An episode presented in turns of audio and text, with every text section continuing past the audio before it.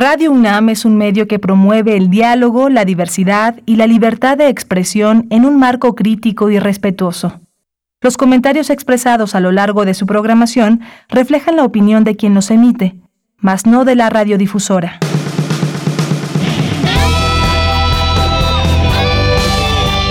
Prisma RU. Relatamos al mundo.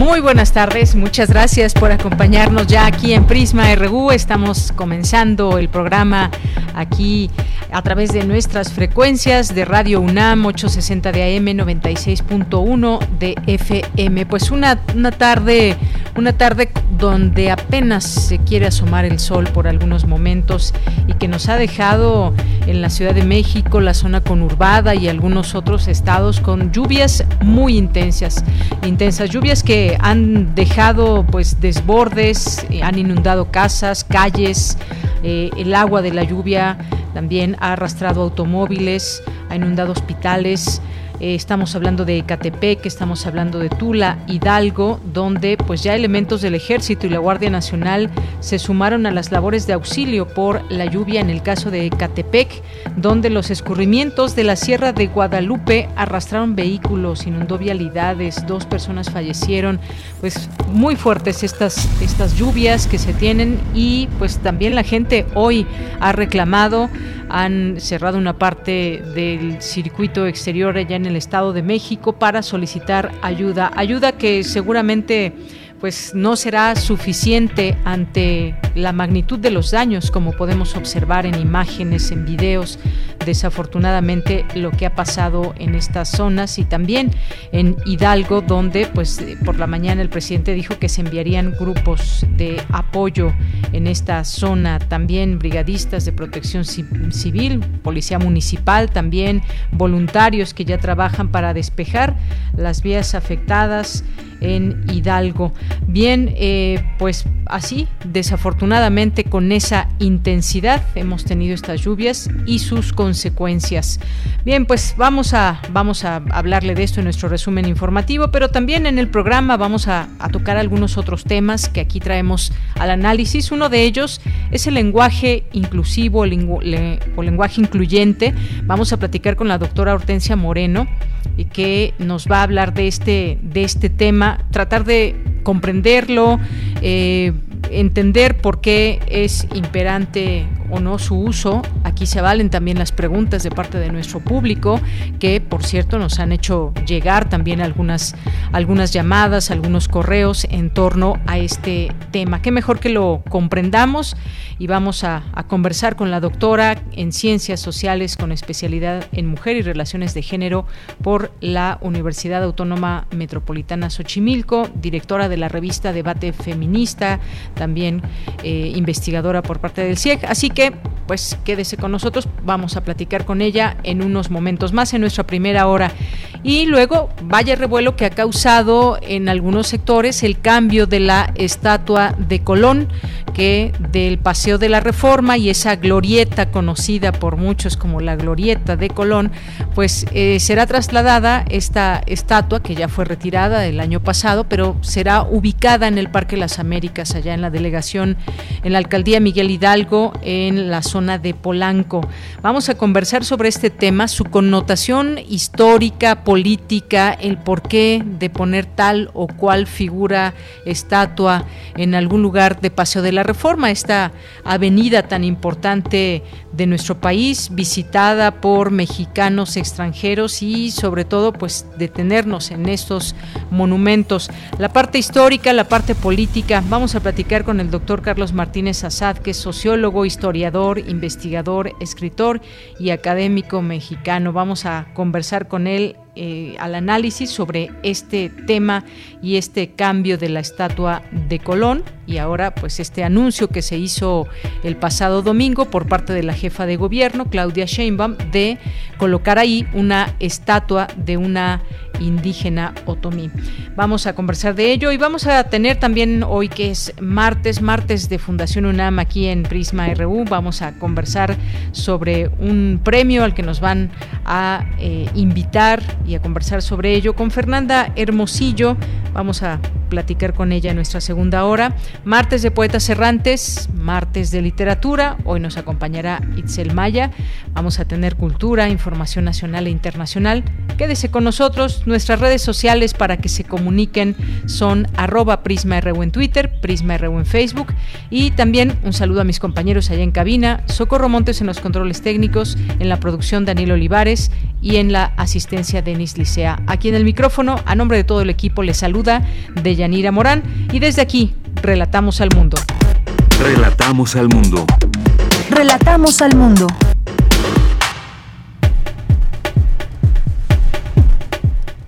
Bien, hoy 7 de septiembre, en resumen, en la información universitaria, entregan la UNAM y la Secretaría de Cultura el Premio Internacional Carlos Fuentes a la creación literaria en el idioma español 2020 a la escritora chilena Diamela Eltit para abordar una de las rutas que atienda las disposiciones expuestas en la Ley General de Educación Superior, el Instituto de Investigaciones sobre la Universidad y la, Educación de la UNAM organizó el foro denominado El Espacio Común de Educación Superior en México y en el Mundo. Graciela Martínez Salce Sánchez inicia un segundo periodo al frente del Centro de Investigaciones sobre América del Norte de la UNAM. La UNAM y la Cámara Minera de México formaron un, firmaron un convenio general de colaboración con el objetivo de promover la investigación, la asesoría científico-técnica y la capacitación de recursos humanos relacionados con el sector minero. En la información nacional, el presidente Andrés Manuel López Obrador anunció que se activó el plan DN3 del ejército mexicano en Tula Hidalgo tras las fuertes lluvias que provocaron el desbordamiento del río Tula. Durante un recorrido por la zona afectada, el gobernador Omar Fayad confirmó que hasta el momento ya son 10 víctimas mortales. Vamos a escucharlo. Tómenla con la reserva del caso. Las afectadas son nueve colonias, son 31.691 habitantes, cinco estructuras de mobiliario urbano. Este, ya di los nombres de las colonias y 10 muertos en el hospital de Vince. Eso es hasta el momento lo que podría compartirles. Ojalá nos entiendan. Vamos a ir haciendo cortes informativos para que ustedes puedan recibir sus medios y el resto de sus medios, todos los mexicanos, toda la información posible al caso. Y entre las personas fallecidas, hubo personas que fallecieron en un hospital allá en Tula, Hidalgo, por complicaciones al no tener su oxígeno. Ellos eran enfermos de COVID-19. Y como decíamos al inicio, en Ecatepec, Estado de México, inundaciones y corrientes de agua debido a las fuertes lluvias arrastraron vehículos y personas. Las autoridades reportan dos muertos. En más información, Delfina Gómez, secretaria de Educación Pública, informó que tras el regreso a clases presenciales se han detectado 88 casos de COVID-19 eh, de las 135.230 escuelas del país. 39 planteles han sido cerrados temporalmente. Hugo López Gatel, subsecretario de Salud, informó que el gobierno federal sí tiene considerado vacunar a jóvenes de entre 16 y 18 años. En las noticias internacionales, el presidente de Estados Unidos, Joe Biden, visitó este martes las zonas afectadas en Nueva York y Nueva Jersey, afectadas por el huracán Ida. Advirtió que nadie es inmune al cambio climático clima que lo tenemos ahora y las cuestiones que vamos a hacer, la previsión de otro tornado y otro tornado que estén haciendo también por aquí. Así que quiero hablar un poquito más específicamente para poder regresar a la normalidad y también que los daños que se han provocado, de eso se trata también esta oportunidad para que el país finalmente tenga esta ayuda y tener próximamente también una reunión de cambio climático mundial, porque es buscar los puntos también de acuerdo para que actuemos. Eh, porque estamos realmente en un, un gran, gran problema. Bien, pues sí, nadie es inmune al cambio climático. Y en otra información, Mohammad Hassan Ahund dirigirá el nuevo gobierno afgano. El cofundador de los talibanes, Abdul Ghani Baradar, será el número dos eh, del nuevo ejecutivo.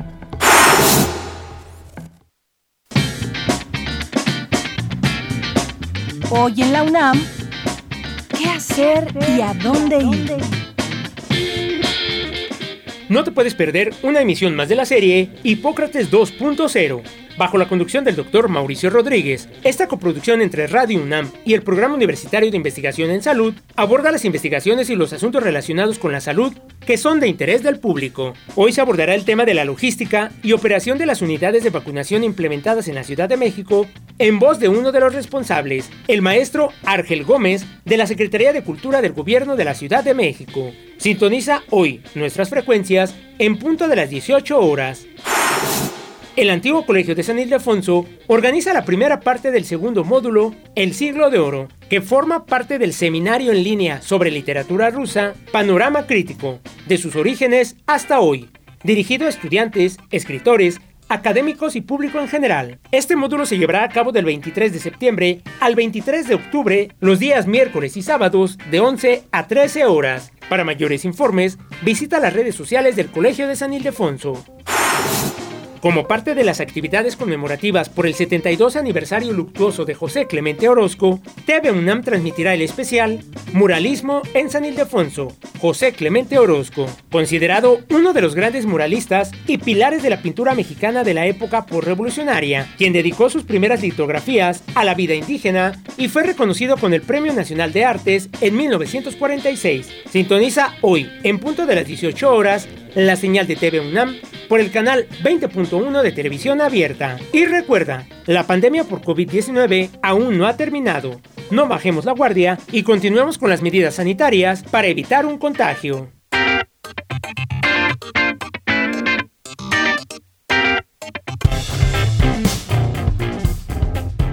Campus RU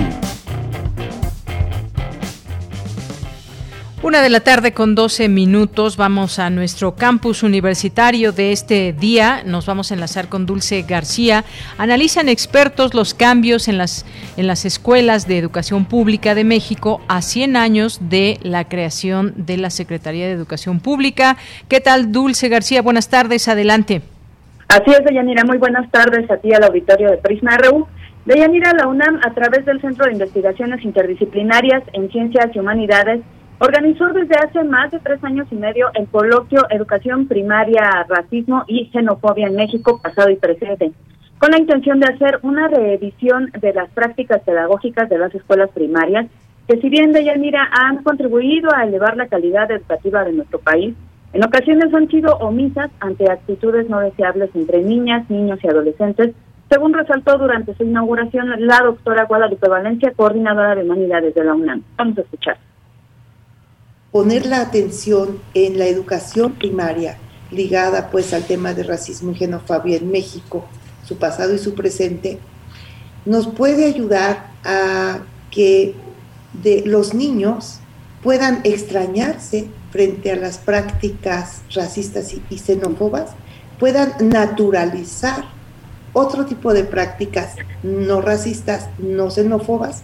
para que entonces cuando lleguen a la universidad realmente no tengan que desmontar como tenemos que hacer ahora muchas veces en nuestras aulas, en la UNAM, en nuestros salones de clases, no tengamos que estar haciendo la deconstrucción, el desmontaje de eh, una naturalización de prácticas, de formas de mirar, de formas de decir, en donde el clasismo, la xenofobia y el racismo se asoman.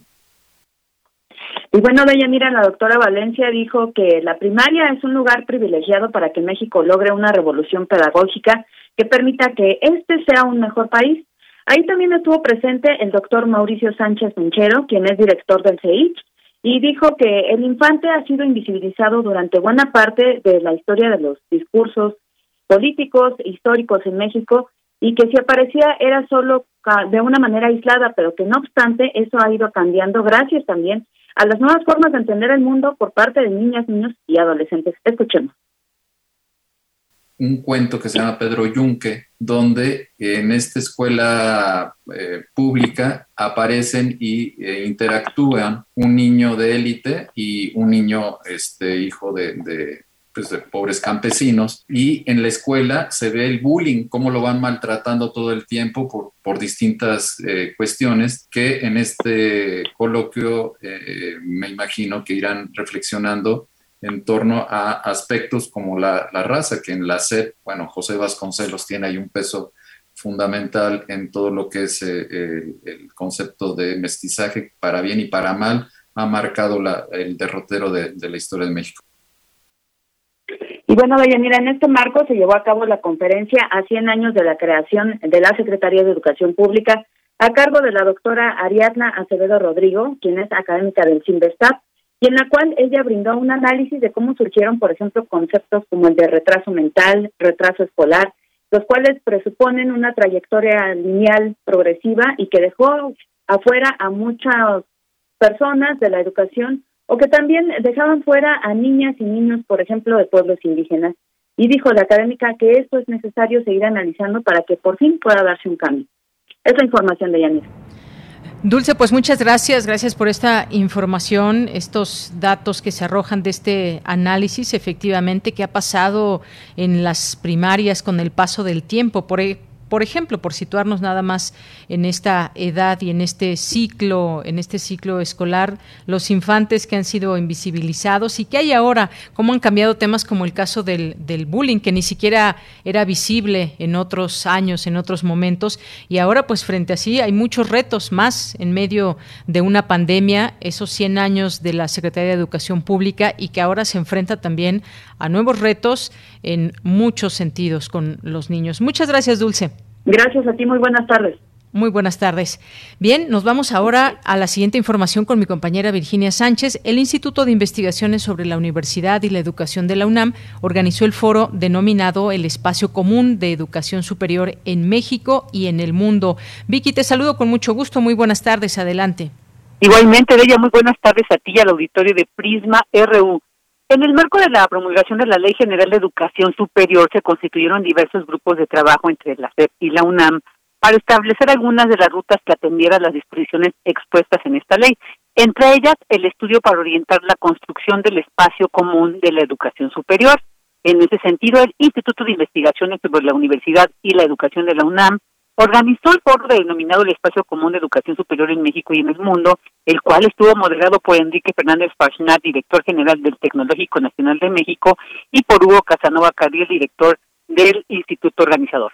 El primer análisis fue expuesto por el reconocido investigador del ISUE también y coordinador general de la Cátedra Universidad e Integración Regional de la Organización de las Naciones Unidas para la Educación, la Ciencia y la Cultura UNESCO, Axel Didrikson, quien señaló tres puntos estratégicos para avanzar en la constitución del Consejo Nacional de Educación Superior, un eje articulador y estratégico de la política pública del actual gobierno, manifiesta en la Ley de Educación Superior. Escuchemos un marco de cualificaciones que nos da una estructura, plataforma general de contenidos, métodos, técnicas y habilidades con relación con los mercados laborales que están avanzando y que son punto de referencia de escenarios de futuro centrales. Segundo, la convergencia colaborativa entre quienes trabajan y desarrollan tecnologías disruptivas, más la convergencia en la formación de docentes, de investigadores, etcétera, que en el marco colaborativo puede ser una sinergia muy positiva. Y tercero, el desarrollo de una agenda de trabajo para que los marcos estatales legislativos puedan ser articulantes, convergentes y positivos con el marco nacional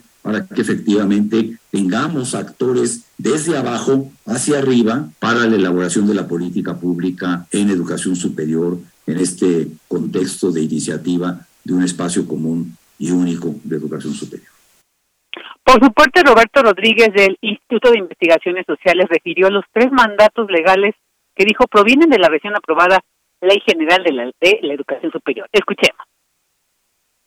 El primero proviene del artículo 19, que es la atribución para la federación y por lo tanto la obligación de crear un sistema de transferencia, asignación y acumulación de créditos académicos para facilitar la movilidad de estudiantes. Este es el artículo 19. Después en el artículo 23 se replica esa atribución o esa competencia a las autoridades locales, es decir, las de los estados, para coadyuvar en la configuración de espacios de educación superior, ciencia y tecnología en las entidades federativas. Y por último, el del artículo 53, que da al Consejo Nacional de Coordinación, pues el mandato de establecer los lineamientos para un espacio común de educación superior que incluya este tema del el reconocimiento de créditos académicos y otros instrumentos para la movilidad y para la cooperación académica de las instituciones de educación superior.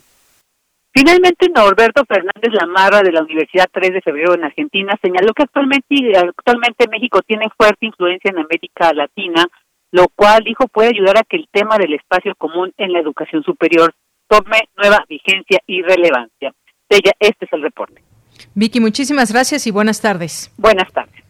Bien, continuamos con la siguiente información. Nos vamos con mi compañera Cindy Pérez Ramírez. Advierte académico que por el momento nuestro país no se ha beneficiado de las tensiones comerciales entre Estados Unidos y China. Cuéntanos, Cindy, buenas tardes. Deyanira, muy buenas tardes. Es un gusto saludarte a ti y a todo el auditorio al participar en el Seminario de Economía Mexicana 2021 México en el Mundo organizado por el Instituto de Investigaciones Económicas de la UNAM, Enrique Dussel Peters, coordinador del Centro de Estudios China-México de la Facultad de Economía, reiteró que la nación está ante un importante cambio de paradigma en el que seguir insistiendo en la apertura de las fronteras y de las aduanas no es el tema principal. Enrique Dussel consideró que al menos en este 2021 la manufactura y el comercio internacional de México no regresarán a los niveles que había hasta antes de la pandemia. De hecho, tendremos una economía y un comercio diferente y así seguirá. Vamos a escucharlo. No nos olvidemos de la profunda polarización resultante de esta industrialización orientada hacia las exportaciones en México, su falta de vinculación con tendencia a la baja y particularmente por la cadena autopartes automotriz. Me parece que hay una propuesta concreta entonces en donde México tendría un efectivo potencial de comercio exterior para integrarse con Estados Unidos. Hay otro apartado que acá eh, no, se, eh, no se trata. Y yo no puedo más que destacar la enorme relevancia de los costos de transporte en el comercio exterior de México. En algunos años los costos de transporte fueron 10 veces superiores a las exportaciones estadounidenses, ¿no?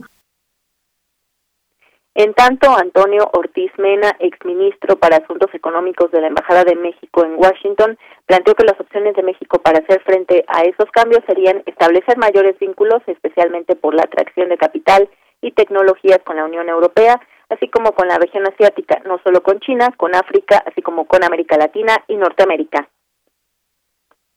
A veces el gobierno de México se enfoca en que haya suficiente energía, que sea confiable y que sea a precios competitivos. Hasta donde he podido ver, no es necesariamente confiable con los apagones y no siempre a precios internacionalmente competitivos. Pero aun si así fuera, si no es energía limpia, en parte con gas o energía renovable, muchas de las industrias que se podrían establecer en México no se van a establecer, porque si el origen de la energía no es origen renovable u origen limpio, vamos a tener dificultades exportando.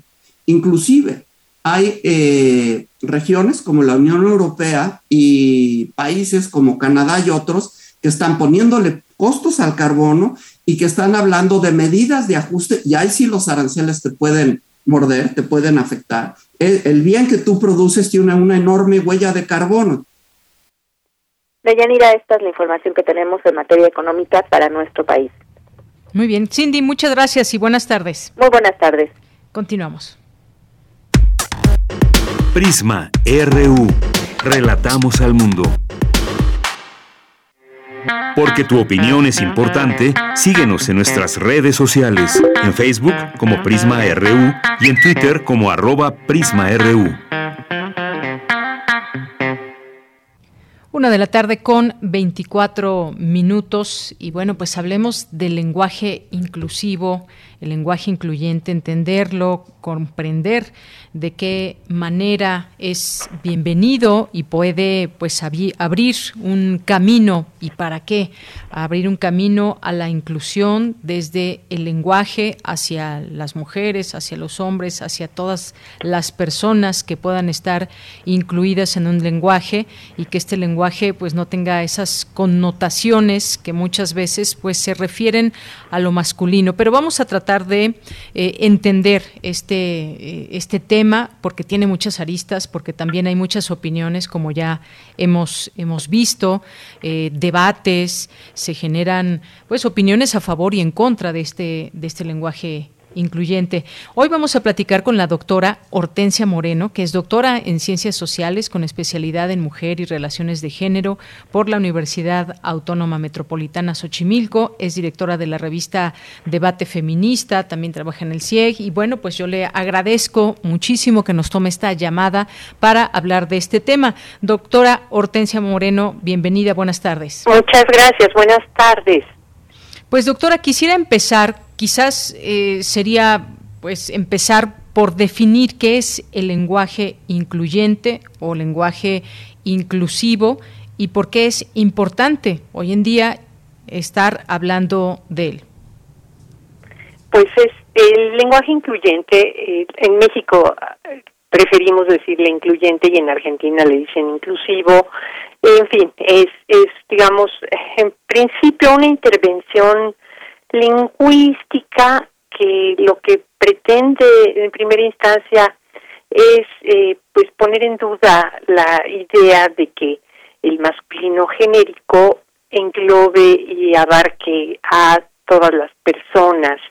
Eh, yo creo que es un esfuerzo que proviene fundamentalmente del feminismo y ahora estamos viendo también una intervención por parte de grupos de las disidencias sexuales eh, por, por volver visibles identidades que no están presentes o que no, o que no son evidentes en las formas estándar de, del discurso público en general. Entonces se trata de una intervención que pretende eh, modificar usos en el discurso público y que desde luego encuentra pues una enorme resistencia en muchos sectores de la sociedad.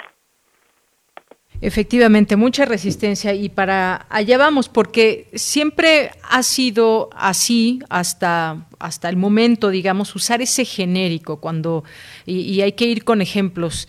Eh, dado el caso, podemos decir el hombre para referirnos a los hombres y las mujeres del mundo. Sin embargo, prevalece esto de el hombre. Cambiar quizás podamos verlo de la siguiente manera, decir y hablar de la humanidad. También puede ser un genérico, pero no estamos limitando a esa eh, o que prevalece y que nos hace pensar a muchas mujeres y como usted dice desde, desde el feminismo es donde se ha puesto en la mesa esta discusión. Además de que pues el lenguaje es una expresión también de nuestro pensamiento, es un reflejo de los usos y costumbres de una, de una sociedad y cultura determinadas. ¿Por qué nos encontramos con esa resistencia donde pues ahora vemos esta división de opiniones? Quien dice, bueno, hay que empezar a utilizar este lenguaje incluyente, pero por otra parte vemos también eh, quienes dicen, bueno, es que nuestro lenguaje es así, así siempre lo hemos utilizado y no significa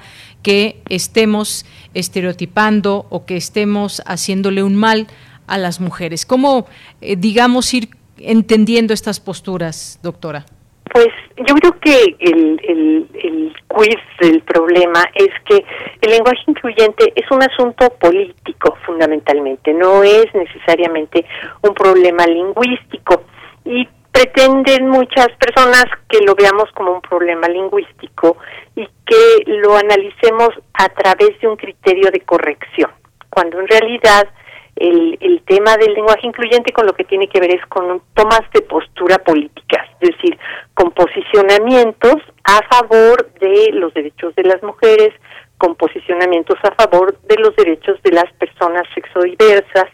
Y yo creo que la resistencia pues tiene a lo mejor esta raíz quizás no necesariamente consciente, a lo mejor un poquito inconsciente, de eh, pues de, de pensar que las cosas pueden continuar igual y que el lenguaje no tiene que reflejar los cambios que se dan en la vida social, que son fundamentalmente cambios que tienen que ver con el reconocimiento de los derechos de todas las personas en, en igualdad y que pues eh, yo creo que en, en ciertos momentos puede generar mucho escándalo porque la reivindicación es una reivindicación de igualdad, de expresión pública de todas las identidades y de pronto a lo mejor esto no no no resulta como claro, no está bien explicitado en el en el lugar en donde va la discusión.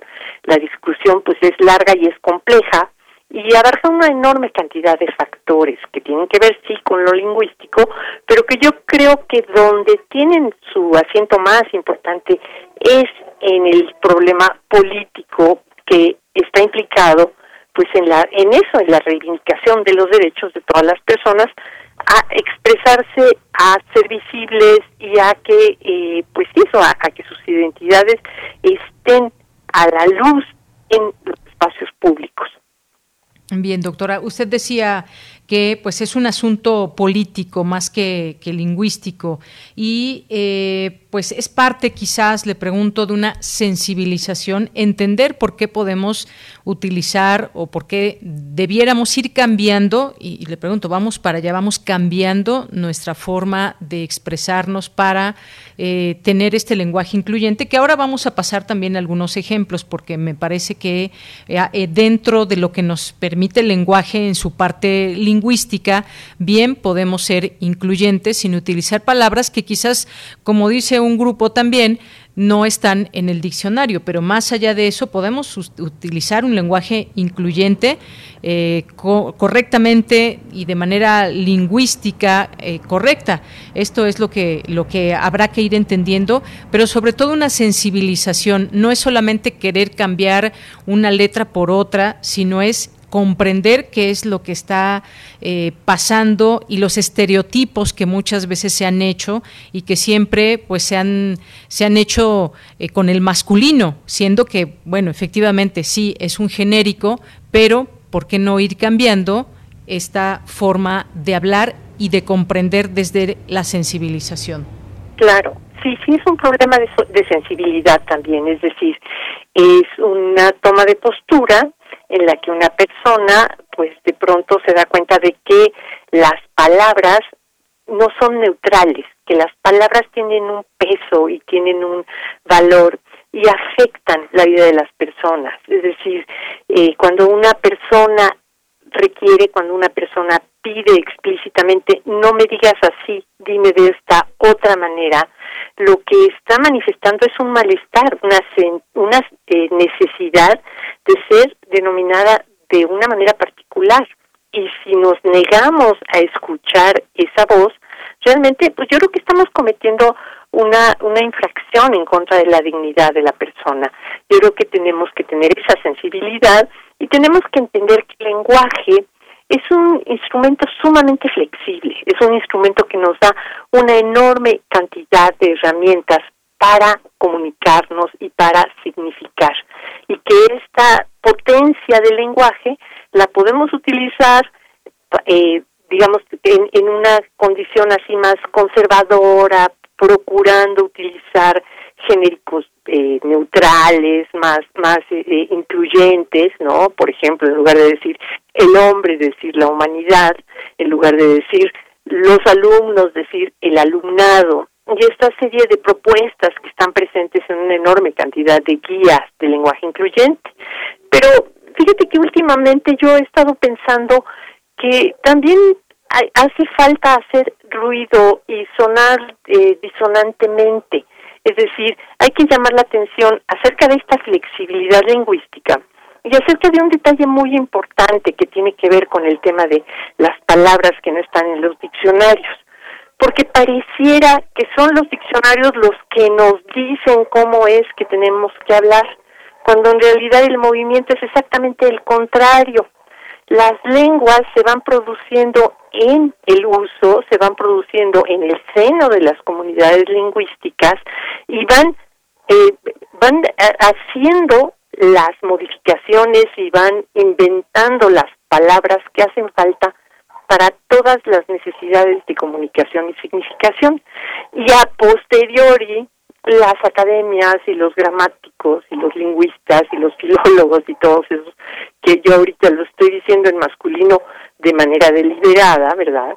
Todas esas personas se encargan de recoger este, digamos, consenso que se ha generado en las comunidades lingüísticas y a posteriori ponen las palabras en los diccionarios. Entonces, nosotros no nos podemos eh, limitar a estrictamente lo que dice en la gramática y lo que dice en el diccionario, porque eso sería negar la flexibilidad y, y la capacidad de cambio que tiene la lengua. Todas las lenguas, y en particular el español, pues tienen esta potencialidad de irse modificando para responder a las necesidades de las personas hablantes. Entonces no es que las personas hablantes nos tengamos que adaptar a lo que dice eh, la norma estándar, sino que es la norma estándar la que tiene que irse modificando y tiene que ir incorporando dentro de estos instrumentos de codificación como las gramáticas y los diccionarios, pues las nuevas formas de expresión y las nuevas palabras que las comunidades lingüísticas van a ir eh, utilizando y van a ir sancionando dentro de una lógica que no pasa por las academias. Las academias siempre vienen a posteriores, siempre están rezagadas, siempre es esa lucha de, de, que la academia por fin nos permita, no sé, dejar de poner un acento o que sea capaz de poner una nueva palabra en el diccionario. Digo, este, este es un movimiento que obviamente pues quienes se encargan de hacer este trabajo van a la saga. Eh, ciertamente es un trabajo importantísimo, o sea, es un trabajo verdaderamente necesario y que hay que estar además pendientes. Desde luego, las, las gramáticas y los diccionarios son nuestros instrumentos de trabajo como, como productoras de, de discurso público, pero eso no quiere decir que nos tengamos que someter siempre a, la, a lo que ya está en el diccionario, porque es como ir siempre retrasadas. Entonces yo creo que allí hay que reconsiderar la potencia de la potencia expresiva de las lenguas y del español en particular y también tomar en consideración la capacidad que tenemos las personas hablantes de ir modificando nuestra lengua en función de las necesidades que tenemos de comunicarnos y de significar. Efectivamente, doctora. Pues varios puntos importantes. Eh, pues sí, los diccionarios existen justamente por el uso de las lenguas y entonces en el diccionario están reflejadas estas palabras que vamos utilizando y, así se van haciendo pues todas estas connotaciones lingüísticas y, sus usos. Eh, para muchos se crea un problema, decíamos, eh, eh, este uso del lenguaje inclusivo, pero eh, por eso aludíamos a esa sensibilidad y poniendo algunos otros ejemplos. Usted ya decía, por ejemplo, en vez de decir los hombres, ¿por qué no decir la humanidad? Eh, los niños, la niñez o los niños y las niñas, eh, los estudiantes, el estudiantado, los profesores y sobre todo, bueno, en escuelas donde, donde hay más maestras o más profesoras, ¿por qué no decir el profesorado en todo caso o los y las profesoras? O el personal docente. Exactamente. Y, y son, son cosas que al pronunciarlas también, pero también escritas, porque pues hay una serie también de documentos donde pues no se, no se ha incluido, no se ha incorporado este lenguaje incluyente. Y, le decía, doctora, hay distintas eh, posturas, porque incluso pues conocemos esta eh, análisis que también ha hecho, por ejemplo, la filóloga Concepción Compani, que habla, eh, que ha dicho que pues es un uso poco práctico del lenguaje inclusivo que de fondo no ayuda a resolver las desigualdades. Queremos acabar de cierta manera con la desigualdad de género y demás, pero que desde el lenguaje no solamente se va a, lograr esto, sino que son acciones y que incluso podría ser como una cortina de humo. Digo, hay estas distintas visiones en todo esto. No sé usted qué opine también sobre este este punto en particular. Pues opino que la lucha por la, la por la reivindicación de los derechos de las personas tiene que ir por todos los frentes donde sea necesaria que no es eh, no es suficiente tampoco con solamente eh, estar en el tema de los de, la legislación por ejemplo. Digo por qué no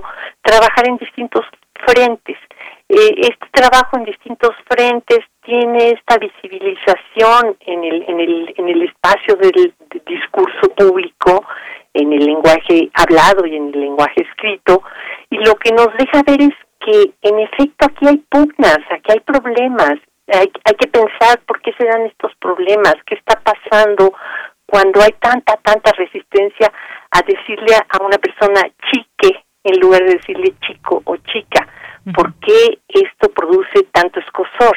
Entonces, bueno, yo creo que allí ya habría como un eh, artículo de investigación, pero bueno, en todo caso, el hecho de que el lenguaje no resuelva todo no quiere decir que no tengamos también que intervenir en el lenguaje. El lenguaje tiene una importancia fundamental, para empezar porque nos lleva a estas discusiones, ¿no? O sea, porque de veras hay algo allí, algo muy profundo, algo muy serio, que produce eh, eh, resistencias, que produce discusión pública, que produce revuelo. Y este revuelo a mí me parece que es un revuelo saludable, porque nos obliga a pensar y nos obliga a tomar posiciones. Yo creo que en este momento de la discusión, lo que menos queremos es que el lenguaje incluyente se incorpore de manera pasiva y que pase a formar parte de la estandarización del lenguaje. ¿Por qué? Pues porque en ese momento el lenguaje inclusivo es una rebelión, es una insurrección, y es una insurrección en contra de un estado de cosas que tiene un reflejo clarísimo en el lenguaje. Entonces, esta insurrección vale la pena que se vea, vale la pena que el lenguaje de pronto sea disonante, que no sea bonito, que no nos guste, que nos suene raro, porque porque nos está llamando la atención y nos está llamando la atención sobre cosas que van mucho más allá del lenguaje. Estoy de acuerdo en que el puro, la pura reforma lingüística no va a resolver las cosas, pero tampoco nos vamos a quedar calladitas porque nos vemos más bonitas, mm. sino que vamos a empezar a decir las cosas, pues como, como resulten incómodas, como resulten poco placenteras, porque la situación que estamos discutiendo tiene que ver con eso, con el hecho de que no podemos dejar las cosas tal como están, sino que tenemos que establecer reformas. Bien, bueno, pues sí, eso es eso es importante y sobre todo ir entendiendo por el porqué de estos cambios que también son una, una postura política, que son una postura ante algo que está sucediendo en, eh, en la realidad. Y bueno, usted tocó un tema también ya muy importante porque habíamos hablado de estas palabras eh, genéricas que se pueden utilizar con otras connotaciones, otras otras formas de expresarlas y que se encuentran en nuestro diccionario. Pero vamos a esto que usted mencionaba y, me hizo recordar esta parte donde se hizo viral eh, una joven que pues le pidió a uno de sus compañeros que no la llamara compañera, sino compañere. Y ahí es justo en este punto donde metemos también el elle, por ejemplo, el todes y algunas otras connotaciones que incluso aquí a través de, algunos mensajes que nos han hecho llegar aquí a Radio UNAM y, donde nos dicen, bueno, pues es que aquí escuchamos porque queremos escuchar ese buen uso del lenguaje y demás, y esto nos ha saltado. Eso es algo que nos han expresado algunos, algunos y algunas radioescuchas en este sentido. Esta palabra, estas palabras que he mencionado y que salen de esto que estábamos platicando. Los hombres, bueno, no decirlo así, sino decir la humanidad y demás, pero esto es otra cosa que también eh, tiene otra connotación y es para denominar a las personas eh, no binarias. Esto cómo irlo entendiendo también en una sociedad donde pues no está acostumbrada y, ni quiere quizás acostumbrarse quizás a este uso de la de la e. Pues el morfema E es muy interesante porque tiene una enorme afinidad con el con el castellano. Eh, es muy fácil adoptar el morfema E. Las personas muy jóvenes en, en Argentina ya hablan con la E y resulta pues como así, es, es, suena hasta bonito. Eh, en lugar de decir los niños y las niñas decimos les niñes, ¿no? Y además, bueno, hay muchas palabras en español que ya utilizan ese morfema como una como una solución neutral, ¿no? Por ejemplo, en profesores y así. Pero bueno, en todo caso, es es una propuesta, digamos, ah, arriesgada, eh, porque eh, porque estamos totalmente habituados así, tenemos un hábito lingüístico que es el uso del masculino y el femenino, y acá el cuestionamiento está en si el masculino y el femenino son suficientes para reflejar la realidad de la experiencia humana. Y entonces con lo que nos estamos encontrando es con personas que reivindican la posibilidad de que hombre y mujer, por ejemplo, no sean suficientes para englobar toda la experiencia de la identidad sexual o de la identidad de género. Y entonces aquí es donde entraría esta posibilidad de decir, en lugar de decir eh, compañero, compañera, compañere, a alguien que no se identifica ni con los ni en el grupo de los hombres ni en el grupo de las mujeres y que además quiere que esta asunción de identidad tenga un reflejo en el espacio público, tenga un reflejo en la vida social que es, pues yo creo que un posicionamiento revolucionario.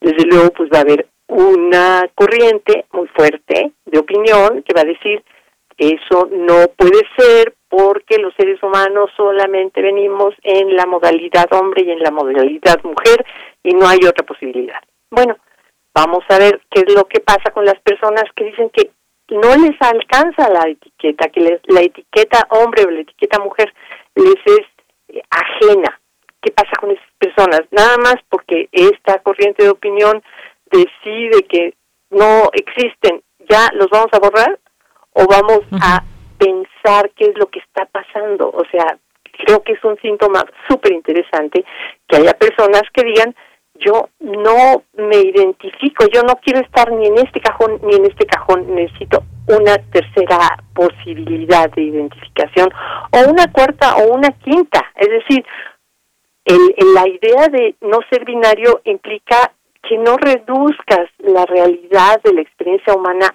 nada más a dos opciones, eres blanco o eres negro, sino que veamos, bueno, pues otras posibilidades.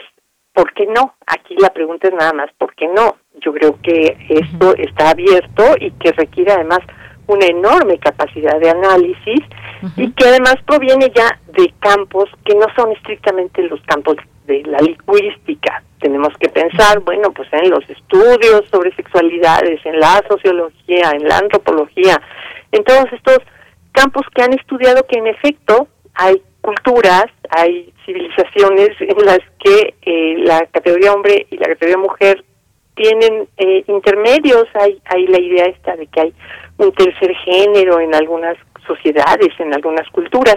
Pues vamos analizándolo, vamos pensándolo y vamos pensando además que pues que las personas deberíamos tener derecho de identificarnos de manera diferente de las de las formas digamos usuales Bien. Bueno, pues doctora, muy interesante esto que nos platica. Yo creo que esto va a seguir siendo un debate durante mucho tiempo, mientras pues muchas personas van empujando con el uso de este, de este lenguaje eh, en todas estas modalidades y sobre todo pues comprendiendo el porqué de todo esto. Ojalá que podamos platicar en otro momento, doctora, se nos quedan algunas cosas, pero pues ya el tiempo, ya sabe cómo es la cosa en la radio. Sí, así es. Entonces, pues yo encantada cuando me inviten. Muchas gracias, doctora. Le mando un abrazo y hasta luego. Igualmente, hasta luego. Muy buenas tardes. Gracias a la doctora Hortensia Moreno, doctora en Ciencias Sociales con especialidad en Mujer y Relaciones de Género por la UAM Xochimilco. Prisma RU. Relatamos al mundo.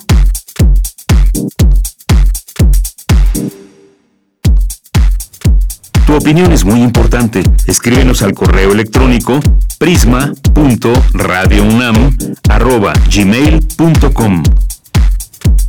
Thank you.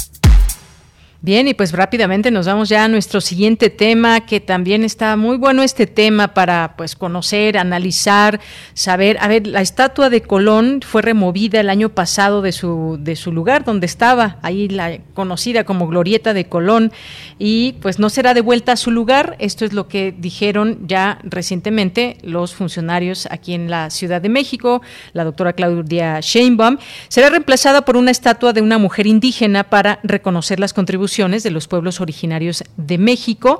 Eh, hizo este anuncio el domingo, en el Día de la Mujer Indígena, y dijo que este legado del colonizador italiano se ve a través de dos visiones, una que es eurocéntrica y otra que reconoce que las civilizaciones existieron en las Américas mucho antes de que Colón llegó. Hablemos de este tema con el doctor Carlos Martínez Azad, que es sociólogo, historiador, investigador, escritor y académico egresado de la licenciatura de Sociología de la UNAM, investigador emérito en el Instituto de Investigaciones Sociales y muchas otras cosas, pero que el tiempo pues nos apremia y lo quiero saludar con mucho gusto. Doctor, buenas tardes.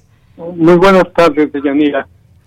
Pues doctor, yo le quiero preguntar su opinión sobre este cambio de lugar de la estatua de Colón eh, en el tema, pues sobre todo quizás el, el ámbito histórico, pero también el político. ¿Cuál es su opinión, doctor?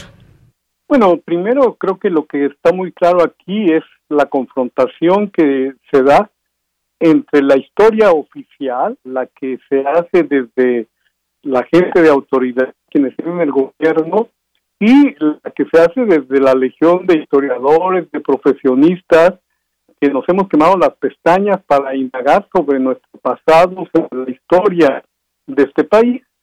Y, y bueno, en, en, el, en este contexto, se ha propuesto, como usted lo señala bien, la remoción de una escultura sin que haya ninguna justificación clara, ¿eh? porque estas generalidades que se han que se han mencionado de, de, de que inició la colonización, que podría ser Colón responsable de lo que sucedió en México con los indios, bueno, como sabemos bien, Colón ni siquiera supo que había descubierto América, eh, entonces aunque se le llame descubridor es porque abrió, abrió el camino de conocer esto para que llegara a otra civilización, pero eh, fue hasta mucho de, de su de su llegada solamente a la isla la española, eh, eh, actualmente dominicana, para para simplemente señalar lo que era el camino India, que es lo que él estaba buscando. Así es que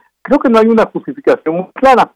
Entonces, a mí el tema que realmente me interesa es el del patrimonio artístico y cultural del país, que está muy claramente por, las leyes, donde lo que se trata es de entender quién es realmente, qué significa realmente esa, esa escultura, donde ya el problema no es tanto lo que es la escultura, sino la identidad que le ha dado a un lugar, a un sitio urbano, desde que fue colocada ahí en 1877, hace hace más de mucho más de un siglo y, y que en realidad no es solamente la escultura a Cristóbal Colón, sino a los frailes que, que también comenzaron a, llegar en ese momento al continente y donde están representados nada menos que Pedro de Gante y Bartolomé de las Casas, a quienes se les ha estado mucha, mucha atención en diferentes momentos de la historia.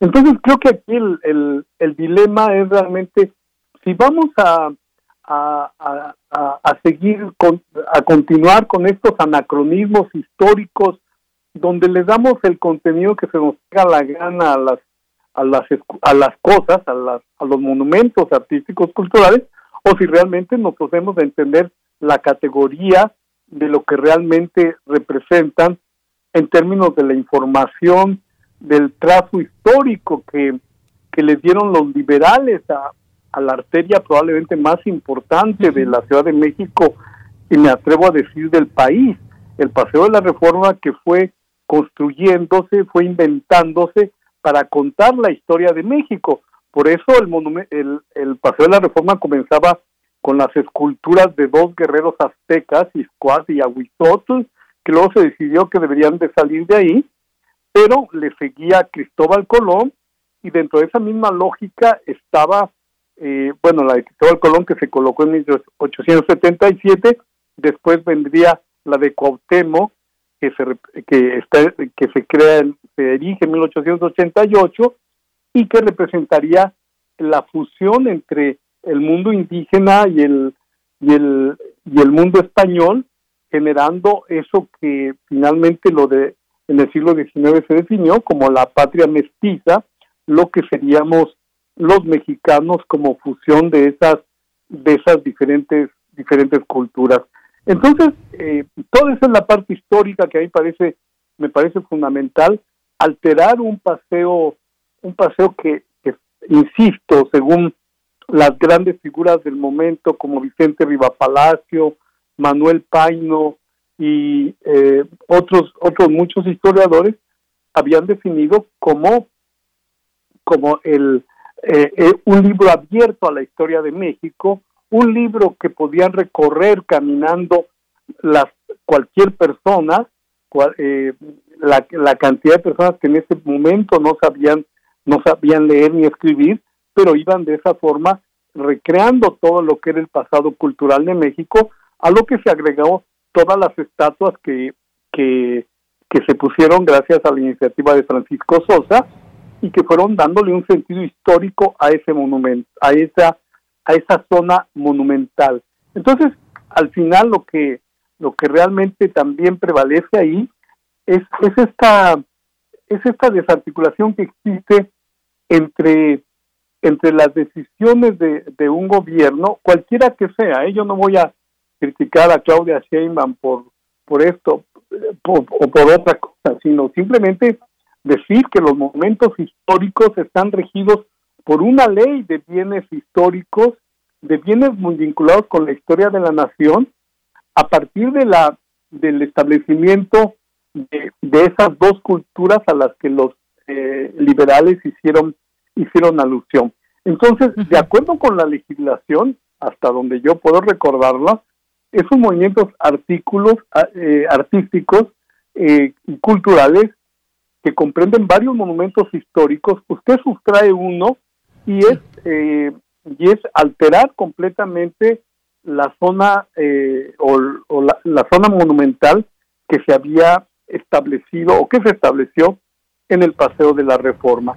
Y la ley solamente permite que el, que el que la federación sea la que inicie la posibilidad de, de, de trabajo, de, de, de, de, exploración, de restauración, de, de todo esto, con la vigilancia de Lina, que por cierto no ha dicho una palabra, cuando el eh, y la Comisión de, de Bienes Artístico-Culturales, en los cuales están inscritos varias instituciones, tampoco han dicho nada, no han abierto la boca y, eh, y pues entonces tendríamos que saber si en efecto todo este, toda esta idea de la remoción y la alteración del paseo con un monumento diferente eh, no tendría que ser eh, a propuesta de, de, todo esto que la ley establece, de las comisiones existentes, del INA, del INBA, de, de los de los cabildos, porque todos tienen injerencia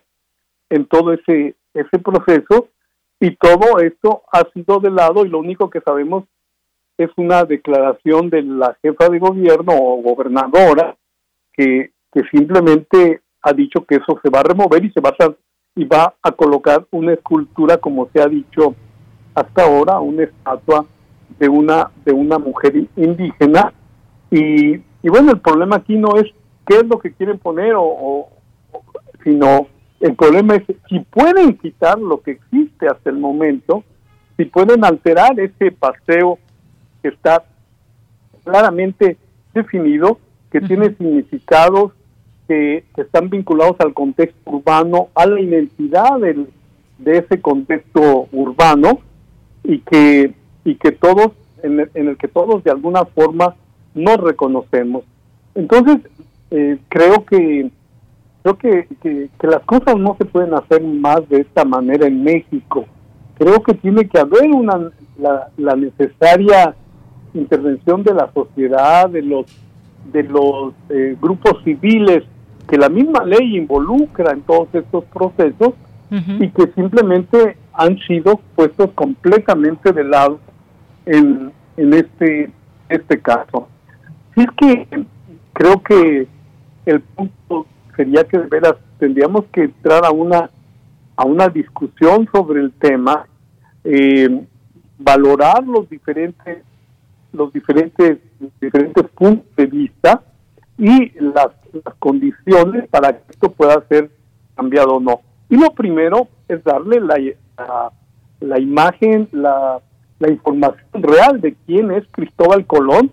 Y por favor evitarnos todo este lenguaje que parecen los memes que se transmiten en las redes de, de, que le digan quién sabe cuántas cosas a, a un personaje que no fue sino quien abrió el camino para el encuentro de diferentes civilizaciones y creo que eso es lo que los los liberales del 19 supieron supieron valorar valorar muy bien cuando establecieron cuáles serían los contenidos que debería llegar llevar cada una de las cinco glorietas del paseo de la reforma que como sabe comenzó a conformarse con con toda la historia de Maximiliano pero que siguió siguió aderezando con con los contenidos de, de en particular de este grupo que no podemos ignorar porque son gracias a los liberales tenemos la educación laica, tenemos este, las libertades, derechos que consiguieron para para los indios y para la población en general, la distribución la distribución de los poderes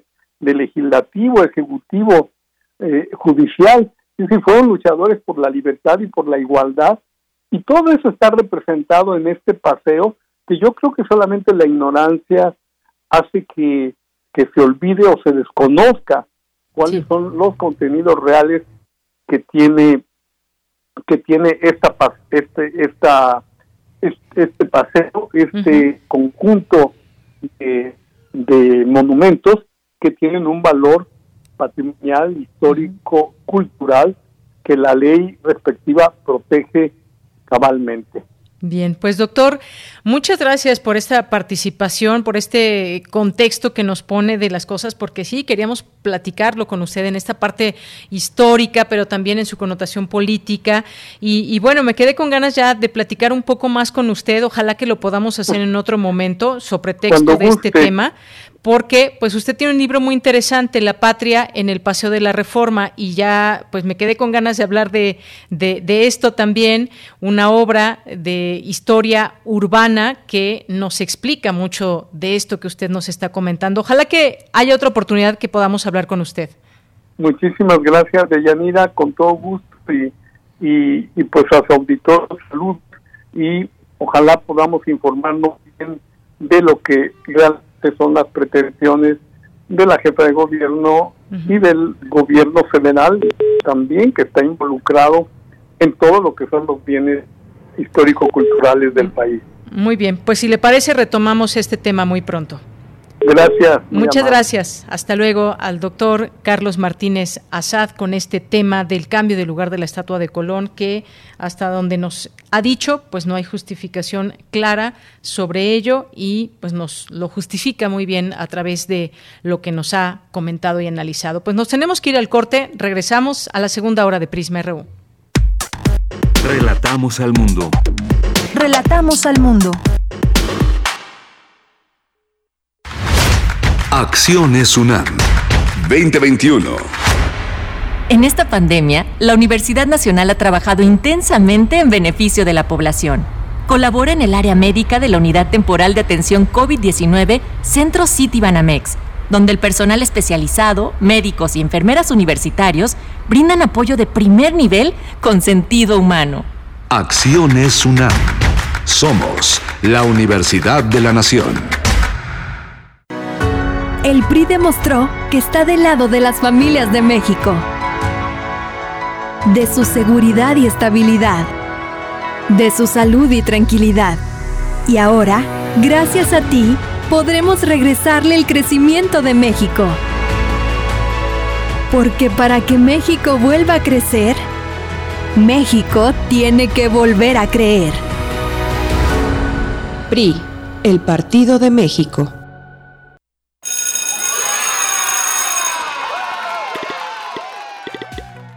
Llegó el momento. Regresamos a la escuela. La escuela aplica estas medidas para mantener la sana distancia y evitar contagios de COVID-19. Habilitar todas las entradas para evitar aglomeraciones. Aumentar el espacio entre las bancas en el salón de clases. Porque es un lugar seguro, regresamos a la escuela. Gobierno de México. Cada lugar habitado por seres humanos tiene historia y cultura. La música emerge de la tierra como un tipo de planta según el clima. Se alimenta de costumbres, ritos, instrumentos, sensaciones y pensamientos. ¿Quieres escuchar los sonidos de la tierra? Iniciemos el camino sin brújula, todos los domingos de julio a las 18 horas por Radio UNAM. Conoce al mundo por su música. Radio UNAM, Experiencia Sonora.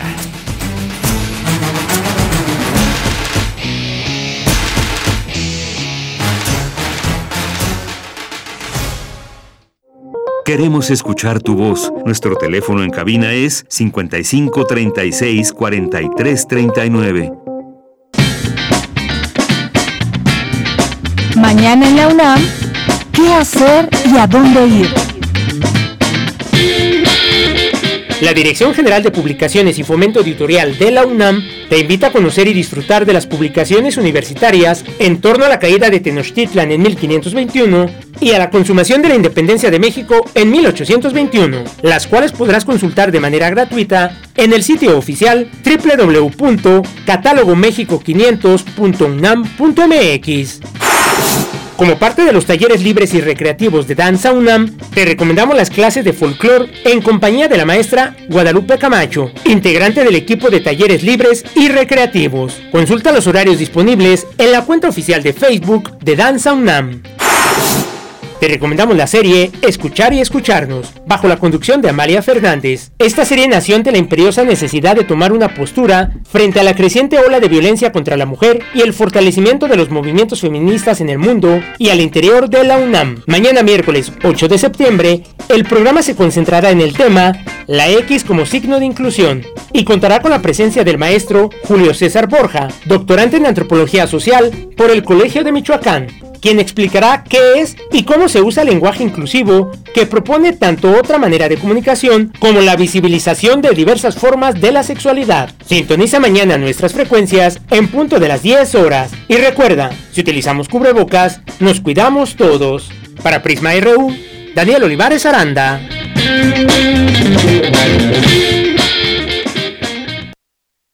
Bien, continuamos, ya estamos en nuestra segunda hora de Prisma RU. Gracias por continuar con nosotros, gracias por su sintonía, por su atención, por sus mensajes, sus comentarios.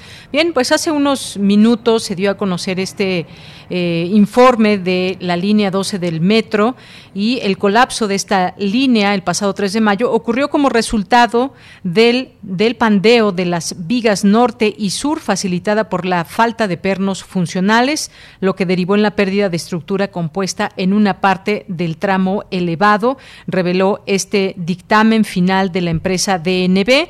Dicha estructura operaba con dos vigas paralelas independientes, una de acero y otra de concreto, las cuales experimentaron condiciones de carga para las que no estaban diseñadas. Esto creó condiciones que crearon distorsión del marco transversal central y la iniciación y propagación de grietas de fatiga, las cuales redujeron la capacidad de la estructura para soportar la carga. Bueno, pues ya se presentó este dictamen final sobre el colapso. Jesús Esteba eh, Medina, secretario de Obras y Servicios de la Ciudad de México, dijo que la instalación de pernos son soldaduras deficientes, además de pernos faltantes y otros mal colocados que derivaron en la falta de funcionalidad de la estructura del tramo elevado entre las columnas 12 y 13 de las estaciones Olivo y Tezonco. Ahora bien, y la gran pregunta, por qué estaban así en esta situación estos, estos pernos, esta instalación y pues dice aquí incluyen deficiencias en las propiedades mecánicas de las vigas y el diseño del marco transversal. Bueno, pues todo esto tiene que ver con la mano de las personas que estuvieron involucradas, son empresas y más. Así que, pues este de entrada es lo que está arrojando este, este informe sobre la línea 12. Y otro, otro tema también muy importante que hemos seguido, pues es este de la Suprema Corte de Justicia de la Nación. Bueno, pues declara inconstitucional penalizar el aborto en México. A partir de ahora no se podrá procesar a ninguna mujer que aborte en México. Esto es algo que pues acaba de declarar la Suprema Corte de Justicia. Qué importante y lo repito, declara inconstitucional penalizar el aborto en México. A partir de hoy no se podrá procesar a ninguna mujer que aborte en México. Bien, pues un tema importantísimo que seguiremos tocando también aquí en este espacio. Y bueno, pues rápidamente me voy a los saludos para ustedes que nos están escribiendo a través de redes sociales, arroba Prisma RU en Twitter y Prisma RU en Facebook. Muchas gracias a Juan Jaso López, muchas gracias también a David Castillo, a Carmen Valencia, a Luis M. García, muchas gracias. Oscar Sánchez dice, somos afortunados de vivir en una época donde la misma sociedad está empujando para que muchos sectores que antes no eran vistos, ahora lo estén siendo levantando la voz por sus derechos y ofreciendo caminos para el desarrollo de las generaciones futuras. Carmen Valencia nos dice qué interesante charla. Eh, dice sin que muy bien argumentado, sin querer quitar mérito al monumento de la mujer indígena. Muchas gracias, Carmen. Refrancito nos dice, no digo que no esté de acuerdo en su cambio, lo explicó bien Fer de Navarrete en la mañana, pero el procedimiento fue muy rápido respondiendo a una reacción, comunicación social y la legalidad cogió por ese lado, por este tema que platicábamos de la estatua de Colón. Andrés Mar nos dice muy interesante este tema y muy buen análisis Gracias, Andrea. Fundación UNAM, en un momento estaremos aquí con ellos conversando. Mayra Elizondo nos dice, si ahora sabemos más cosas, si la realidad cambia y también las visiones del mundo, ¿por qué no cambiar los monumentos y los paseos? Precisamente mantener esa estatua es un anacronismo. Yo solicito que inviten en este espacio a eh, Fede Navarrete, Federico Navarrete, que es escritor, historiador, divulgador de la historia de los pueblos indígenas. Bueno, pues sí, entre más voces, mejor. Gracias Gracias, Mayra, por la eh, por el comentario. Andrés Mar dice, es un tema muy importante el que debemos informarnos y sensibilizarnos. En lo personal me falta mucho por aprender. Eh, Oscar nos dice también, creo que hay temas que no tenemos por qué debatir en un sentido de sí o no, detesto, defiendo. Usar el lenguaje de alguna forma nunca ha sido una imposición. El cómo lo empleamos habla de nuestra cultura, empatía e interesante y deriva en cómo cuánto, con quiénes logramos comunicarnos. Gracias. Refrancito, hoy sí puedo escucharle o escucharte, aunque sea la segunda hora. Estoy absolutamente de acuerdo con el doctor Carlos Martínez Azad, pues sin importar el asunto social y político del momento, se están violentando diversas leyes y reglamentos. El INA, eh, Cultura MX, no han declarado nada. Gracias por sus comentarios, siempre, siempre bienvenidos. Rosario eh, Durán Martínez también. Eh, gracias por los comentarios, gracias a Oscar G. Nos dice eso del lenguaje, qué complicado se lo han puesto los oligarcas financieristas al sentido común, ahora cada vez más cercanos a la agenda globalista y la bestialización del ser humano. Davido eh, Marco Fernández también nos dice muy, me parece muy bien que cada persona sea llamada de la manera que prefiera. En definitiva, el lenguaje inclusivo es una intervención política para incluir a personas que no se identifican con el lenguaje tal como está hoy. Cambiar el lenguaje no necesariamente cambiará conceptos. Gracias, eh, David Castillo, también, eh, Rosario, y aquí todos ustedes que nos están escuchando. Y escribiéndonos. Fox comenzó con niñas, niños, ellas y ellos, nos dice Rosario, Gavipterix, también gracias. Mucha gente cree que el lenguaje incluyente o neutro es simplemente conjugar con la E, cuando en realidad es mucho más amplio. Mario Navarrete, muchas gracias y gracias a todos los que están escribiéndonos. No dejamos de leerlos. Eh, Débora también aquí, muchos saludos. Rodrigo Pleites. Eh, que nos dice qué interesantes, valiosos son los conocimientos del doctor Martínez Asado. Ojalá lo invite pronto, buscaré su libro. que si le podemos repetir el nombre de su libro. Felicidades y linda tarde. Claro que sí, Débora. También saludos a Abel Fernández. A ver, el libro, aquí rápidamente lo tenemos, se llama La Patria en el Paseo de la Reforma, así se llama. Bueno, pues vamos a continuar, vámonos a la información. Ya mi compañera Virginia Sánchez está lista con lo siguiente. La Universidad Nacional y la Cámara Minera de México firman convenio de colaboración. Adelante, Vicky. Vicky, Vicky, ¿me escuchas? Sí, sí, tú me escuchas ah, Adelante, okay. ya te escucho. Así es, pues la UNAM y la Cámara Minera de México, Camimex, firmaron un convenio general de colaboración a través del cual se podrán atender problemas como el manejo de residuos contaminantes y las nuevas tecnologías aplicables en los procesos mineros para reducir el impacto ambiental y la afectación a comunidades locales. A través de este convenio, tanto la UNAM como Camimex brindarán asesoría científico-tecnológica mutua en aspectos relacionados con las áreas de su interés colaborarán en el desarrollo y realización de programas de formación y actualización académica y capacitación de su personal. Asimismo, intercambiarán material bibliográfico, audiovisual e informativo, editarán, coeditarán y difundirán obras científico-técnicas e identificarán áreas de oportunidad de interés mutuo para la realización de investigación, desarrollo de talento y capacitación de recursos humanos. Durante la asignatura del convenio, el coordinador de la investigación científica de la UNAM, William Lee Alardín, señaló que con este vínculo que se establece se busca aprovechar y fomentar los recursos con, lo que, con los que cuenta la UNAM para aplicarlos en beneficio de la sociedad, pues aseguró la puesta en práctica del conocimiento que se genera en, en la universidad es un aspecto fundamental para fortalecer las relaciones entre la academia y la industria en los diferentes sectores productivo, social y entre otros. Por su parte, el presidente de la Camimex, Sergio Fernando Alanis Ortega, afirmó que el título de la máxima casa de estudios es ganado a pulso Dijo, es un lema que demuestra la calidad de investigación y de personal que existe en esta universidad. En tanto, Jorge Vázquez Ramos, coordinador de vinculación y transferencia tecnológica de la UNAM, aseguró que no se puede pensar en un desarrollo industrial en un país sin una fuerte academia detrás. Dijo que es fundamental que la empresa y sus desarrollos se basen en lo que la investigación, la academia y la tecnología pueden hacer. De ella, este es el reporte. Vicky, muchas gracias. Muy buenas tardes. Buenas tardes. Bien, y continuamos ahora con la información de mi compañera Cristina Godínez. Graciela Martínez Salce Sánchez inicia un segundo periodo al frente del Centro de Investigaciones sobre América del Norte de la UNAM. Adelante, Cristina. Buenas tardes, Deyanira. Un saludo para ti y para el auditorio de Prisma RU. Al hacer oficial la posesión del cargo, la coordinadora de Humanidades, Guadalupe Valencia, deseó éxito a la doctora Martínez Salce en esta nueva etapa. De eh, una gestión que estoy segura será muy exitosa y eh, consolidará líneas que se abrieron eh, con mucha fuerza en el periodo que se cerró apenas el viernes de la semana pasada e innovará desde luego con nuevas líneas de trabajo, con nuevas propuestas. Por su parte, Graciela Martínez Salce Sánchez señaló que el CISAN ofrece una visión multi y transdisciplinaria, así como trinacional de la región. El plan trabajo que hoy comenzamos deriva tanto de iniciativas que provienen de la previa experiencia de los cuatro años anteriores, como de la colaboración de las y los investigadores y técnicos académicos que la nutrieron para que nuestro trabajo sea más productivo, por lo cual tienen un más profundo reconocimiento. Deyanira Graciela Martínez Salce Sánchez es doctora y maestra en letras modernas por la Universidad Iberoamericana y licenciada en lengua y literatura hispánicas por la FES Acatlán.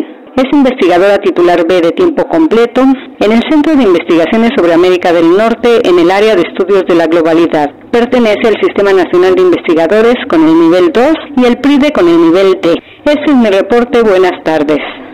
Gracias, gracias Cristina. Muy buenas tardes. Relatamos al mundo. Relatamos al mundo. Bien, continuamos, dos con 18 minutos. Ya tenemos en la línea telefónica a Fernanda Hermosillo, encargada de Relaciones Institucionales por parte de Fundación UNAM. Nos va a platicar del Premio Rotoplas FUNAM 2021 en esta primera edición. ¿Qué tal, Fernanda? Bienvenida, muy buenas tardes. Hola, Deyanira, buenas tardes. Eh, muchas gracias por el espacio. Eh, digo, nada más comentar, eh, yo llevo relaciones institucionales en, en Rotoplas. muy bien. Bueno, pues eh, Fernanda, muchas gracias por estar aquí con nosotros y esta es la primera edición, es lo que veo siempre pues importante cuando se abre camino frente a una edición como esta donde pues hay una invitación, hay bases que seguir, pero me gustaría que nos platiques un poco sobre este premio Rotoplas, de qué trata, quiénes están llamados a participar. Cuéntame un poco, por favor, Fernanda.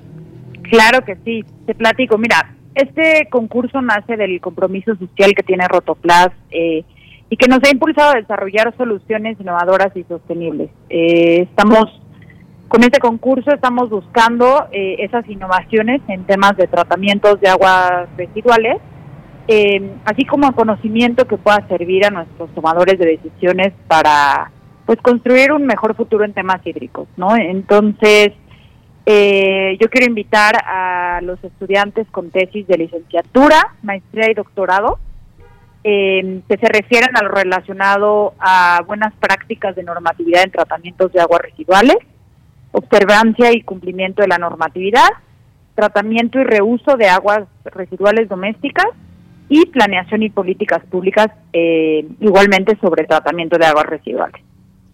Muy bien, bueno, pues este es el tema, el tema central. Ahí está esta invitación de esta primera convocatoria que promueve, reconoce la investigación e innovación en esta materia, el tratamiento de aguas. Nos decías que va dirigido para eh, para estudiantes o quienes ya hayan terminado su licenciatura y su maestría.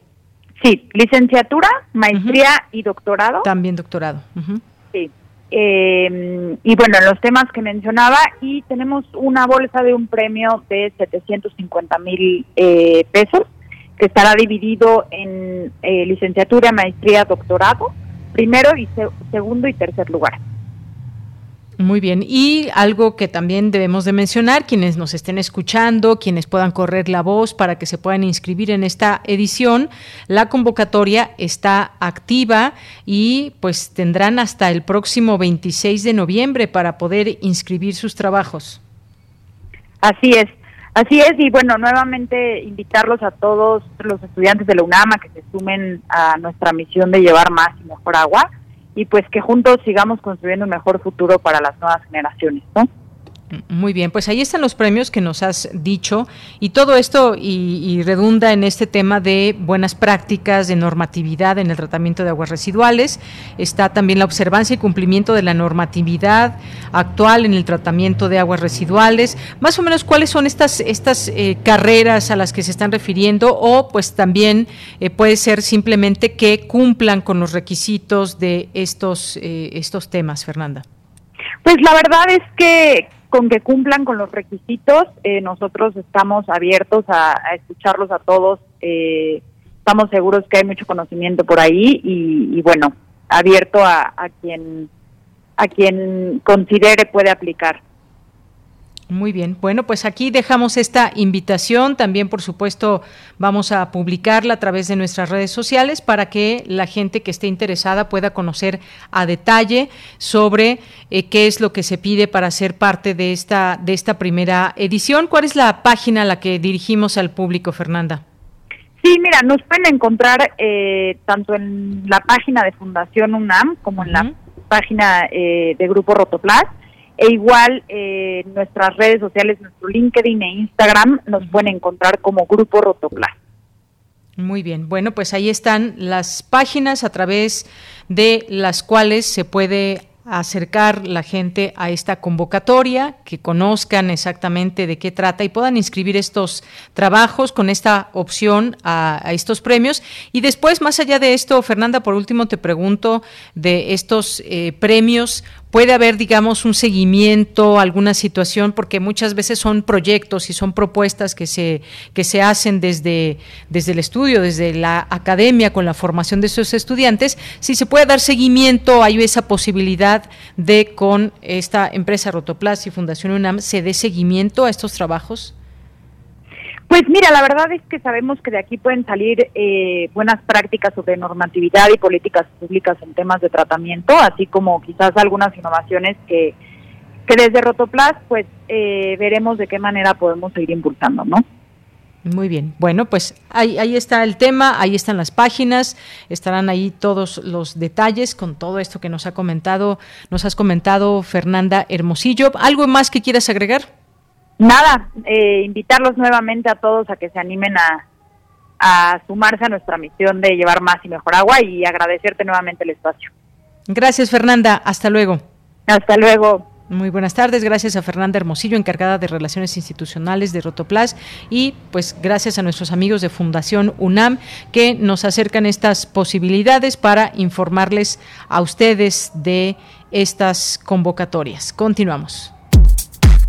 Prisma RU. Relatamos al mundo.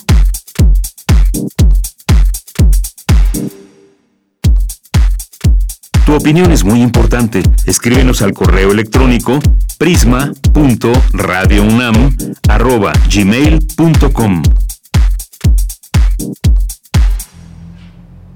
Bien, continuamos. Tenemos algunas, algunas notas, algunas notas nacionales. Ya suman 17 muertos en Tula por la falta de oxígeno durante la inundación de las últimas horas, por estas lluvias tan fuertes que tuvimos en estos lugares y en otros más, donde poco a poco está llegando el apoyo de los gobiernos, gobiernos municipales, gobiernos estatales y la federación.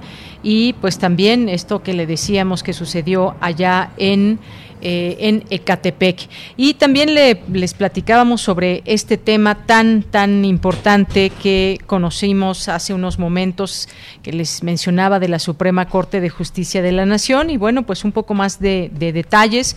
Por unanimidad de sus 10 ministros presentes, la Suprema Corte de Justicia de la Nación declaró inconstitucional sancionar penalmente a las mujeres que aborten. La ministra Margarita Ríos Farjat argumentó a favor de esta decisión que en este asunto están en juego los derechos humanos, pues el acceso libre y seguro a la interrupción voluntaria del embarazo no está prohibido en la Constitución, por lo que se debe evitar la intrusión del derecho penal en este tema. Esta es información que le leo de el periódico La Jornada. Dice que para fundamentar su voto, añadió que se estima que cada año se realizan entre 350 mil y un, un, millón de abortos, de los cuales una tercera parte presentan complicaciones debido a la dificultad que enfrentan las mujeres para acceder a una atención médica con todas las condiciones sanitarias necesarias.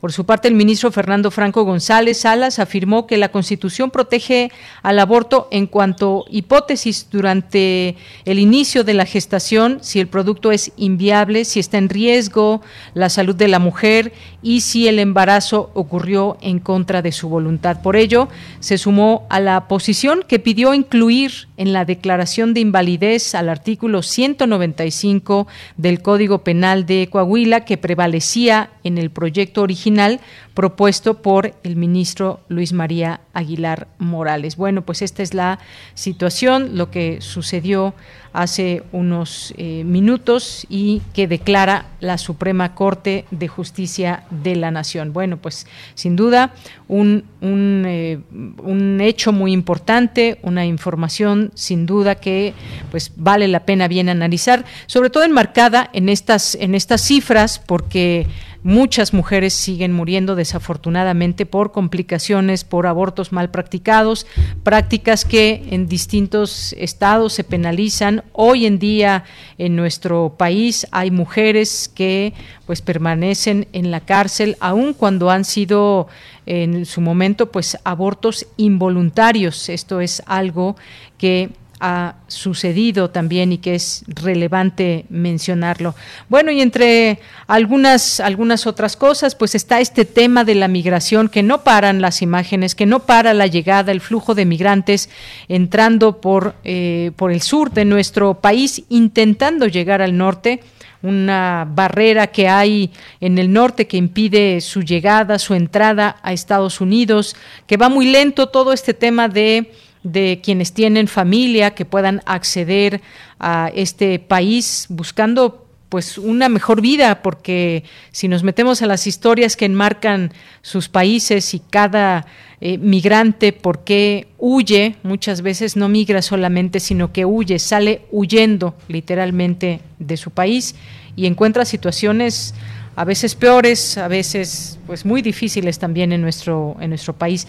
Reclama el presidente Andrés Manuel López Obrador a Estados Unidos una visión distinta en la migración, no solo contener personas por ley, dijo México no puede abrir de par en par sus fronteras. Qué difícil situación hay eh, actualmente. Bueno, desde hace muchos años ese tema de la migración no es bueno, pero ha tenido distintos cambios. ¿Quién controla las rutas? ¿Por qué las autoridades muchas veces se hacen de la vista gorda para enfrentar un problema de derechos humanos que padecen tantos migrantes? Y no olvidemos, no solamente son centroamericanos, no solamente son personas que vienen de otros países, son mexicanos que también, eh, pues, que también quieren, intentan entrar a Estados Unidos. ¿Cómo llegará en algún momento esta solución? ¿Por dónde hay que entrarle verdaderamente a este tema con acciones? Pues son preguntas que aún, que aún siguen sin una respuesta completamente clara. Bien, pues continuamos. Prisma RU. Relatamos al mundo. Y nos vamos ahora con los poetas errantes, nos vamos a ir ahora con Leslie Estrada, que seguramente ya estará por ahí en la línea telefónica. ¿Qué tal Leslie? Muy buenas tardes. Hola Deyanira, nos da mucho gusto acompañarlos otro martes. A nosotros también escucharlos y pues escucharte a ti, por supuesto. Leslie, cuéntame qué vamos a, qué nos tienen preparado el día de hoy los poetas errantes. Claro, eh, hoy concluimos con esta aventura por Mazatlán que les estuvimos presentando durante siete semanas. La cápsula que hoy les compartimos se llama La Reina de Mazatlán. Em, bueno, pues una de las tradiciones más representativas del estado de Sinaloa es el Carnaval de Mazatlán. En este evento se realizan diferentes actividades y entre ellas destacan la coronación de la Reina del Carnaval, la coronación del Rey de la Alegría, también la coronación de la Reina Infantil y la coronación de la reina de los Juegos Florales, entre otras actividades. Eh, en esta cápsula eh, tratamos la coronación de la reina de los Juegos Florales, que es una mención muy importante y significativa para la mujer que resulte ser la ganadora, porque representa el rostro artístico y poético del carnaval. Em, es coronada por el ganador al premio Clemencia Isaura de Poesía y posteriormente a este le toca recibir la flor natural de manos de la reina. Entonces, eh, estos Juegos Florales son un concurso en el que se realiza tanto la coronación de la reina como la entrega del premio Clemencia Isaura de Poesía. Y de esto va la cápsula de hoy. Muy bien, Leslie, pues muchas gracias por platicarnos este, este preámbulo de lo que vamos a escuchar en este momento. Vamos a, a esta cápsula y regreso contigo. Claro. Adelante. Poeta soy, errando voy, buscando el sonido que dejó tu voz, mi corazón, alcanzando el tuyo es un destino decidido, escúchame poetas errantes.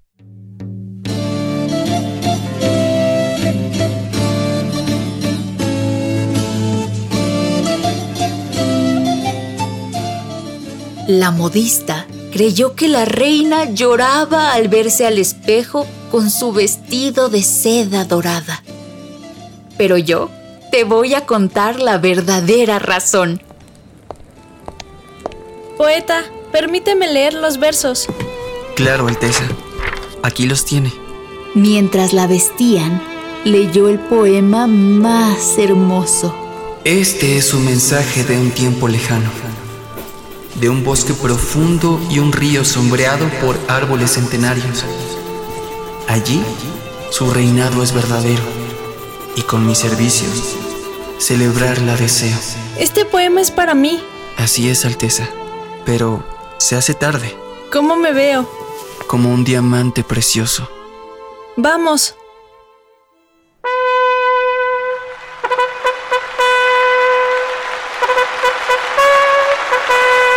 Carla primera, yo te nombro reina de los Juegos Florales de Mazatlán.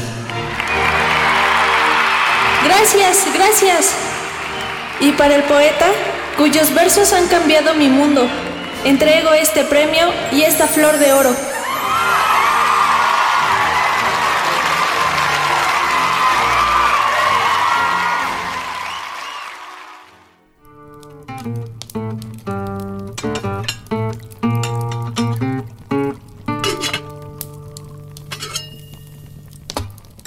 Tengo un regalo para ti, poeta.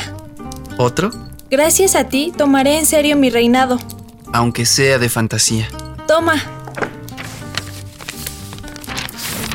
Permíteme ser tu reina. Siempre fuiste la reina que eres ahora.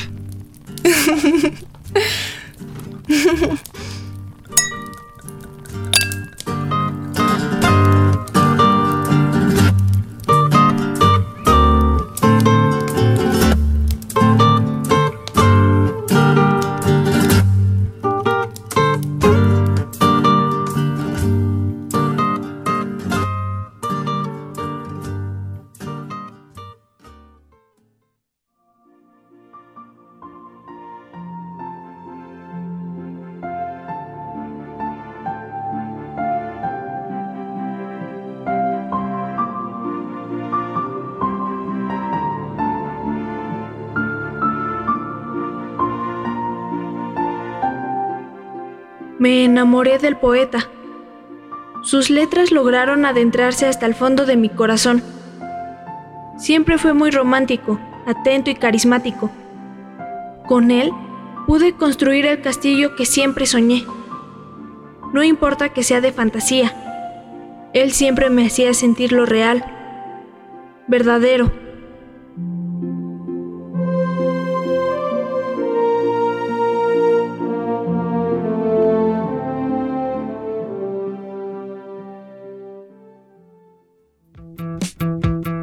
Esta es una producción de Poetas Errantes, unidos con la poesía y el corazón.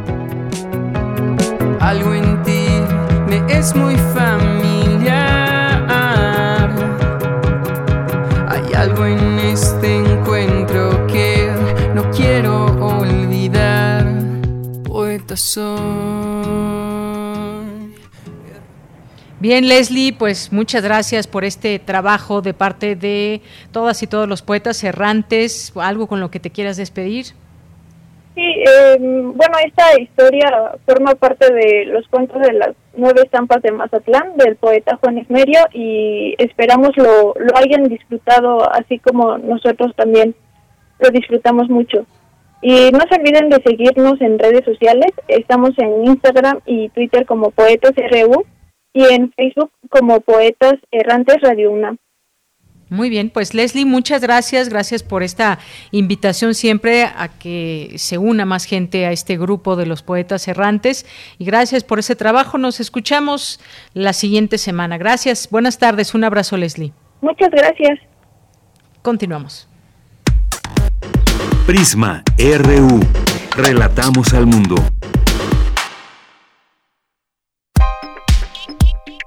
Colaboradores RU. Literatura. Dos de la tarde con 37 minutos. Y bueno, pues en este espacio que tenemos aquí los días martes para hablar de libros, de literatura, recomendaciones sobre todo de escritoras, de escritores que nos acompañan en este espacio, pues siempre da un gusto saludar a todos ustedes que nos escuchan. Y hoy en especial también a Itzel Maya, que es escritora y editora mexicana, que estudió la licenciatura en Lengua y Literaturas Hispánicas de la Facultad de Filosofía y Letras de la UNAM y la licenciatura en lingüística en la Universidad Autónoma Metropolitana. ¿Qué tal? ¿Cómo estás, Itzel? Bienvenida, buenas tardes. Hola, bien, muchas gracias. Qué gusto estar por acá. Pues qué gusto escucharte y efectivamente que estés por aquí en Prisma RU de Radio UNAM. Pues cuéntanos qué nos vas a recomendar a los a las y los radioescuchas que en este momento nos sintonizan. Pues hoy me gustaría hablarles un poco sobre los eufemismos, un libro de Ana Negri. Eh, este libro se publicó primero a finales de 2020 en Chile, en la colección de narrativa de la editorial Los Libros de la Mujer Rota, y luego en México en marzo de 2021 en la editorial independiente Antílope. Es, es curioso justo porque sé que el plan era que primero saliera en México y luego en Chile, pero pues se atravesó una pandemia en medio y bueno, pero ya tenemos acá los eufemismos en México. Y bueno, los eufemismos pareciera, creo yo, es un libro principalmente sobre la maternidad y el exilio, y, digo pareciera porque sí lo es, pero se transforma en una espiral que llega como hondo hacia la tortura, a la desaparición y a las fracturas y facturas también que, cobran los efectos causados por las dictaduras, sobre todo eh, pues, lo que implican en el contexto latinoamericano y específicamente para, para este libro, para los eufemismos, en el caso argentino. O sea, creo que cabe destacar que la, la última dictadura militar en aquel país, en Argentina, abrió una grieta en su historia reciente que dejó tras de sí muchísimas desapariciones forzadas, torturas, asesinatos y una gran comunidad también de exiliados en diferentes países. Y, y este es justo el caso que expone también los eufemismos de Ana Negri ese libro, en donde seguimos la historia de Clara, Clara es como este personaje principal, y su madre también, madre que, que lucha con las consecuencias de la persecución de la que fue víctima durante justo esta dictadura argentina. Entonces, en, este libro tenemos, estamos más bien entre el afecto y la reproducción del dolor, conocemos los límites de la angustia de una familia que ha sufrido en carne propia el daño causado por el Estado, ¿no? Por el Estado argentino, y, y además de explicar justo cómo, cómo esta violencia que pasa por el cuerpo y por generaciones cancela el lenguaje, ¿no? O sea, es decir, llegamos como una especie de, silencio, o más bien como de silenciamiento.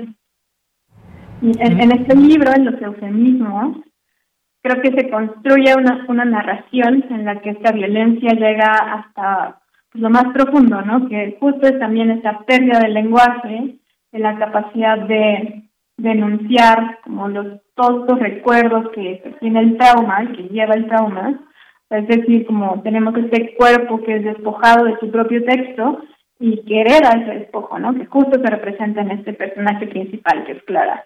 Y que creo que abre muchísimas preguntas también sobre cómo acomodar esa experiencia que no se vivió en el cuerpo y en la propia historia, ¿no? O sea, cómo Clara se empieza a preguntar por la historia de su propia madre y cómo empieza a vivirla ella también a través de este texto, ¿no? Y analiza también el significado de, de la palabra creo que es muy importante también y que viene heredada de, de, las dictaduras, ¿no? Que es la palabra reparación, ¿no? O sea, cuando hablamos de reparación hablamos de qué, ¿no? O sea, al final de cuentas, cómo se repara una vida rota, ¿no? Aunque creo que también hay que rescatar y descartar, destacar más, más bien que, parte de la riqueza de, de los eufemismos de este libro se encuentra también en que pues en el marco de esta historia hay mucho humor, mucho humor también, diálogos que arrancan algunas carcajadas cada tanto y pues cambian el ritmo y el tono de la lectura que, que justo creo que enriquecen muchísimo el libro. Y me gustaría leerles como algún fragmentillo que creo que es como muy representativo y dice, Clara se sienta y apoya la espalda contra la cabecera de la cama. Su cuerpo reacciona casi normalmente y la vista, ahora acostumbrada a la oscuridad, ya identifica los límites de las cosas. La cama, el buró, la puerta del closet, el baúl. En esa rápida evaluación de sus sentidos es capaz incluso de distinguir su computadora sobre el baúl, lo que la lleva sin pensarlo demasiado a impulsarse para tomarla y volver a la cama con ella. El resplandor de la pantalla la ciega por un momento, pero se ajusta a las nuevas condiciones de luminosidad y teclea en el buscador sí a dictadura argentina. Resultados, Kissinger y el genocidio de la dictadura militar argentina. A 30 años del golpe, del golpe en la Argentina de 1976. La participación de Estados Unidos. Represión ilegal en el Cono Sur. Revelan datos de la CIA sobre el Plan Cóndor. entre el nazismo y el plan Cóndor, prueba sobre el cóndor. Y piensa en su madre, en su insistencia en la forma de hablar de los milicos, en lo que hicieron con el lenguaje. Piensa en lo que hicieron con los cuerpos. Lee otras notas, testimonios, las torturas, los engaños, los escenarios, las fosas, y lee un titular. Me violaron hasta destrozarme el útero. Cierra la computadora y vuelve a hacer un ovillo bajo las cobijas. Tiene la sensación de haber llevado a su madre ante los potros de bárbaros Atila, de los que supo cuando era chica, cuyos cascos su madre ha oído tronar desde entonces a su alrededor con la misma insistencia con que Clara percibe el tic-tac del reloj. Tenés que meter allí, en exacta. Le había dicho su padre a modo de entrenador, en esa jerga suya de los años que apostaban en el TOR y conseguir la reparación antes de que a tu vieja le gane la paliza. Ese es un fragmento de, uh de Ana Negri. Y pues nada, me, gustaría también este, recordarles, hacer como la recomendación diciendo que cerrar esto, pues, diciendo que apoyen también al talento emergente, a las editoriales independientes como Antílope, que están sacando muchísimos libros muy preciosos, a las librerías independientes también y que les recomiendo acercarse a estas nuevas voces, como la de Ana Negri, la de muchísimas mujeres y muchísimos hombres también que están cambiando el rumbo de la literatura y del arte en México. Así es. Itzel Maya, pues muchas gracias por esta recomendación que ahora al escucharte, tanto al leer este fragmento y todo lo que nos platicabas sobre el libro, además de, de, esta relación como tal entre, entre una hija y su madre, pues está también lo que vamos cada una de nosotras eh, arrastrando con nuestro pasado como parte también de nuestro presente y cómo se van dando también esas, esas relaciones presentes entre, entre madres e hijas cuando pues siempre pues son generaciones diferentes y generaciones a las que les toca eh, vivir situaciones diferentes y en ocasiones abrir, abrir brecha en, en, en, temas, en situaciones que también pues van dando pauta para que, para que las cosas vayan cambiando para bien. Uno siempre quisiera pensar en esto. Nos hablas de esta parte también de, de, la dictadura ya en Argentina y más. Y pues sí, muchas relaciones que pueden replicarse y que nos hacen también, nos dan esa posibilidad de, de reflexionar sobre, sobre las historias eh, propias, conociendo también esta a través de esta, esta novela. Itzel. Claro, sí, y me parece muy importante también que empecemos a abordar y que se empiece a visibilizar muchísimo más también los temas de la maternidad, lo que implica y cómo esto también afecta al cuerpo y que creo que muchísimas mujeres también lo, empezan, lo están empezando a hablar y que se están publicando libros acerca de eso y que claramente es un tema inagotable y que pero que es preciso empezar a visibilizar muchísimo más. Claro, a visibilizarlo además desde esas distintas eh, trincheras, pero como bien dices, también muchas y muchos escritores jóvenes que van empujando y abriendo también eh, nuevas brechas en la literatura y abordando temas de tal o cual manera.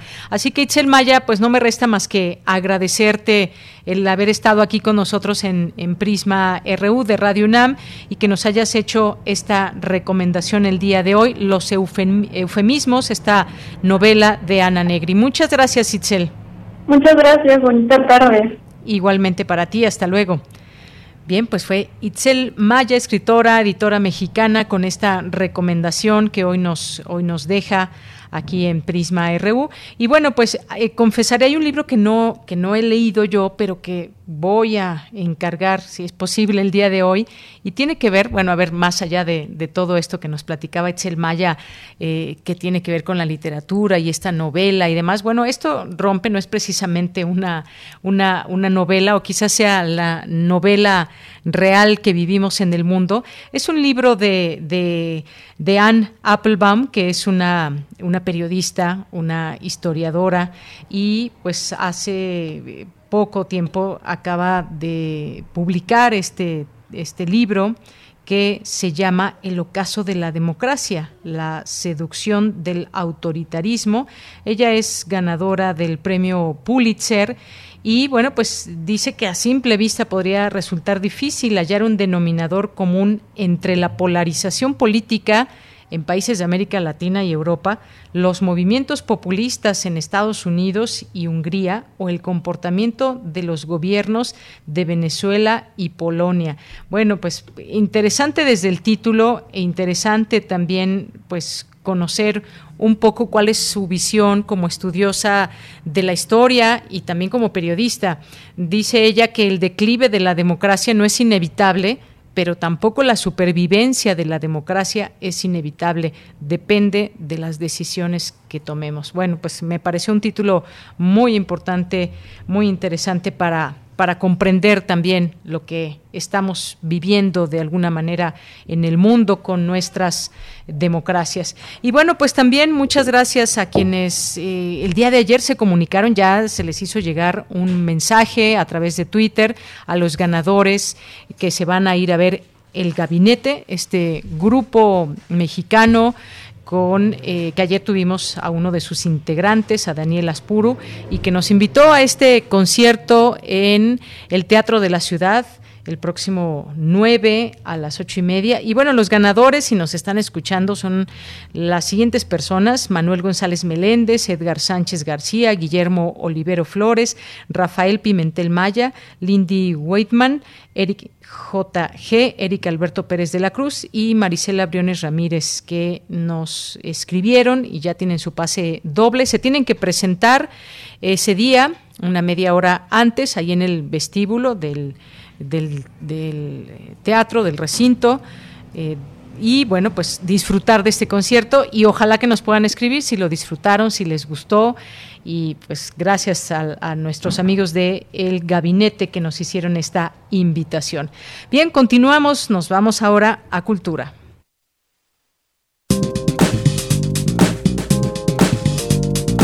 Cultura RU. Emocionante, asombroso llegar a vivir a México después de 17 años de dictadura. Esa fue mi primera vida fuera de Chile. Nunca olvidé ni he olvidado el sufrimiento ocasionado por Pinochet y sus aliados. Mantengo un duelo permanente por los detenidos desaparecidos, los asesinados, la tortura, la prisión política, la vigilancia, la delación, la pobreza de los pobres. Diamela Eltit nació en Santiago de Chile el 24 de agosto de 1949. Se graduó como profesora de Estado de Castellano de la Pontificia Universidad Católica y en 1976 obtuvo la licenciatura en Literatura del Departamento de Estudios Humanísticos de la Universidad de Chile. Su carrera profesional la ejerció inicialmente en colegios capitalinos para luego desempeñarse como académica en establecimientos de educación superior. Su obra artística comenzó a gestarse a finales de la década de los 70, cuando formó parte del colectivo de acciones de arte, instancia que se convirtió en un foco de resistencia artística y crítica contra la dictadura militar. La década de 1980 fue particularmente complicada para los intelectuales chilenos, quienes debieron recurrir a diversas estrategias para difundir sus obras en un ambiente cultural donde regía la censura. En este contexto, un gran aporte fueron las publicaciones de mujeres, ya que generaron innovadores espacios de reflexión en torno a temáticas políticas contingentes y otros tópicos de interés como lo fueron la sexualidad, el autoritarismo, lo doméstico, las políticas de lo cotidiano y la identidad de género. La obra del TIT ha sido definida como una propuesta teórica, estética, social y política generada desde un nuevo espacio de lectura. De su trabajo destacan el tomo de ensayos Una milla de cruces sobre el pavimento, así como las novelas Lumpérica y Por la Patria escritas desde una perspectiva marginal. A estos libros siguieron El Cuarto Mundo y El Padre Mío. Recientemente, Tiamela El fue galardonada con el Premio Internacional Carlos Fuentes a la creación literaria en el idioma español 2020 por su compromiso con la reinvención del lenguaje y la transgresión sin perder de vista la dimensión ética y política, su trabajo literario ha sido significativo en el proceso de cambio social y cultural en los territorios de la lengua española, renovándolas por medio de su estructura, en la que conviven la poesía, el ensayo y la narrativa. Así lo consideró el jurado integrado por las y los escritores Luisa Valenzuela, ganadora de la edición anterior, Cristina Rivera Garza, Adolfo Castañón, Mario Velatín y Angelina Muñiz Uberman, quienes decidieron, por unanimidad, entregar el premio a la autora chilena. Dicho premio fue instituido en 2012 y es otorgado por la Secretaría de Cultura del Gobierno de México y la Universidad Nacional Autónoma de México. La ceremonia de entrega fue realizada el lunes 6 de septiembre de 2021 en el Palacio de Bellas Artes, donde se dieron cita la secretaria de Cultura Federal Alejandra Frausto, el rector de la UNAM Enrique Graue, la periodista Silvia Lemus y el escritor Mario Velatín como representante del jurado. En el acto solemne, el rector de la UNAM Enrique Graue subrayó que en la obra de la galardonada convergen magistralmente la narrativa, el ensayo y la poesía y se proyectan inquietudes que se transforman en esperanzas, donde sus lectores pueden pensar en un futuro mejor. El hecho de que el jurado haya decidido otorgarle unánimemente el Premio Internacional Carlos Fuentes a la Creación Literaria del Idioma Español 2020 se debe a las enormes aportaciones que su vida y obra simbolizan. Su literatura representa el espíritu y los valores que, desde el 2012, son la esencia de este premio. La capacidad para hacer de la literatura un arte que cruce fronteras y que hable de todos y para todos. Su trayectoria de vida, su compromiso con la academia, su activismo intelectual y artístico y una obra literaria amplia y estimulante han contribuido al enriquecimiento de la literatura al desbordar los límites de la palabra y permitirle al lector la apropiación de imágenes y momentos en sus narrativas. Como latinoamericanos, en nuestra gran diversidad y con nuestras complejas realidades económicas, sociales y políticas, compartimos una rica tradición estética fincada en una permanente reflexión crítica de nuestro entorno y de una inmensa voluntad de sobrevivencia y transformación. Y todo ello se refleja fielmente en su obra, en donde convergen magistralmente la narrativa, el ensayo y la poesía, proyectando inquietudes y transformándolas en esperanzas, donde sus lectores pueden pensar en un futuro mejor. Diamela Altid se convierte en la segunda mujer en obtener este galardón y luego de recibirlo, la autora de Lumpérica insistió en desbiologizar la escritura. También calificó al mundo ante la pandemia como un hospital en el que priva la política de la enfermedad y la enfermedad de la política, y donde se sigue violentando y oprimiendo a las mujeres. Aseguró que experimentamos un momento en donde las mujeres, desde el feminismo, luchamos por iluminar las zonas que las postergan y las oprimen. También expresó que recibir esta distinción le da más sentido a su hacer literario, pues la obra de Carlos Fuentes es patrimonio americano ya que excede a México y su producción, extensa y elocuente, permitió ampliar el horizonte analítico del continente. Hoy, el Premio Internacional Carlos Fuentes, junto con el prestigio que implica para mí, activa la memoria, refuerza el apego, le da más sentido a mi hacer literario. Las y los jurados que decidieron, todas y todos son admirables y admirados. Los he leído desde hace décadas y los he pensado. Entonces este premio consolida en mí la certeza de que las o los escritores portadores de una diversidad de estéticas somos comunitarios, más allá de cualquier geografía. Me refiero al libro, al ojo, a la letra, al tiempo. Desde luego, la obra de Carlos Fuentes es patrimonio americano, excede a México y a su vez lo encarna consiguió elaborar una producción literaria extensa, elocuente, dotada de indudable densidad narrativa, junto a la producción de ensayos literarios que permitieron ampliar el horizonte analítico del continente. Tengo que recordar aquí que el autor vivió años en Chile. Lo leí de manera infatigable. Personalmente vuelvo una y otra vez a Aura, porque esa novela contiene el encuentro entre poética e historia, construye una atmósfera gótica, confusa, hipercreativa Sigo leyendo Aura, la sigo enseñando, la sigo ampliando, descubriendo. Siempre he pensado que una escritora no es una garantía de excelencia, pero un escritor tampoco. Lo importante es la escritura, la estética, el deseo que recorre el texto, su audacia, su ritmo, la pausa, el ímpetu. Lo que me moviliza es la democratización real de la escritura, hasta donde concurran autoras y autores sin más garantía que el poder del libro. La escritora chilena recibió un diploma, una obra escultórica diseñada por el artista Vicente Rojo, recientemente fallecido, así como un premio económico. Además del Premio Internacional Carlos Fuentes a la creación literaria, Diamela El Tit ha ganado el Premio Iberoamericano de Letras José Donoso, el Premio Altazor y el Premio Nacional de Literatura de Chile, entre otros reconocimientos. Bien, pues ya vamos a terminar esta, este programa, esta emisión de hoy.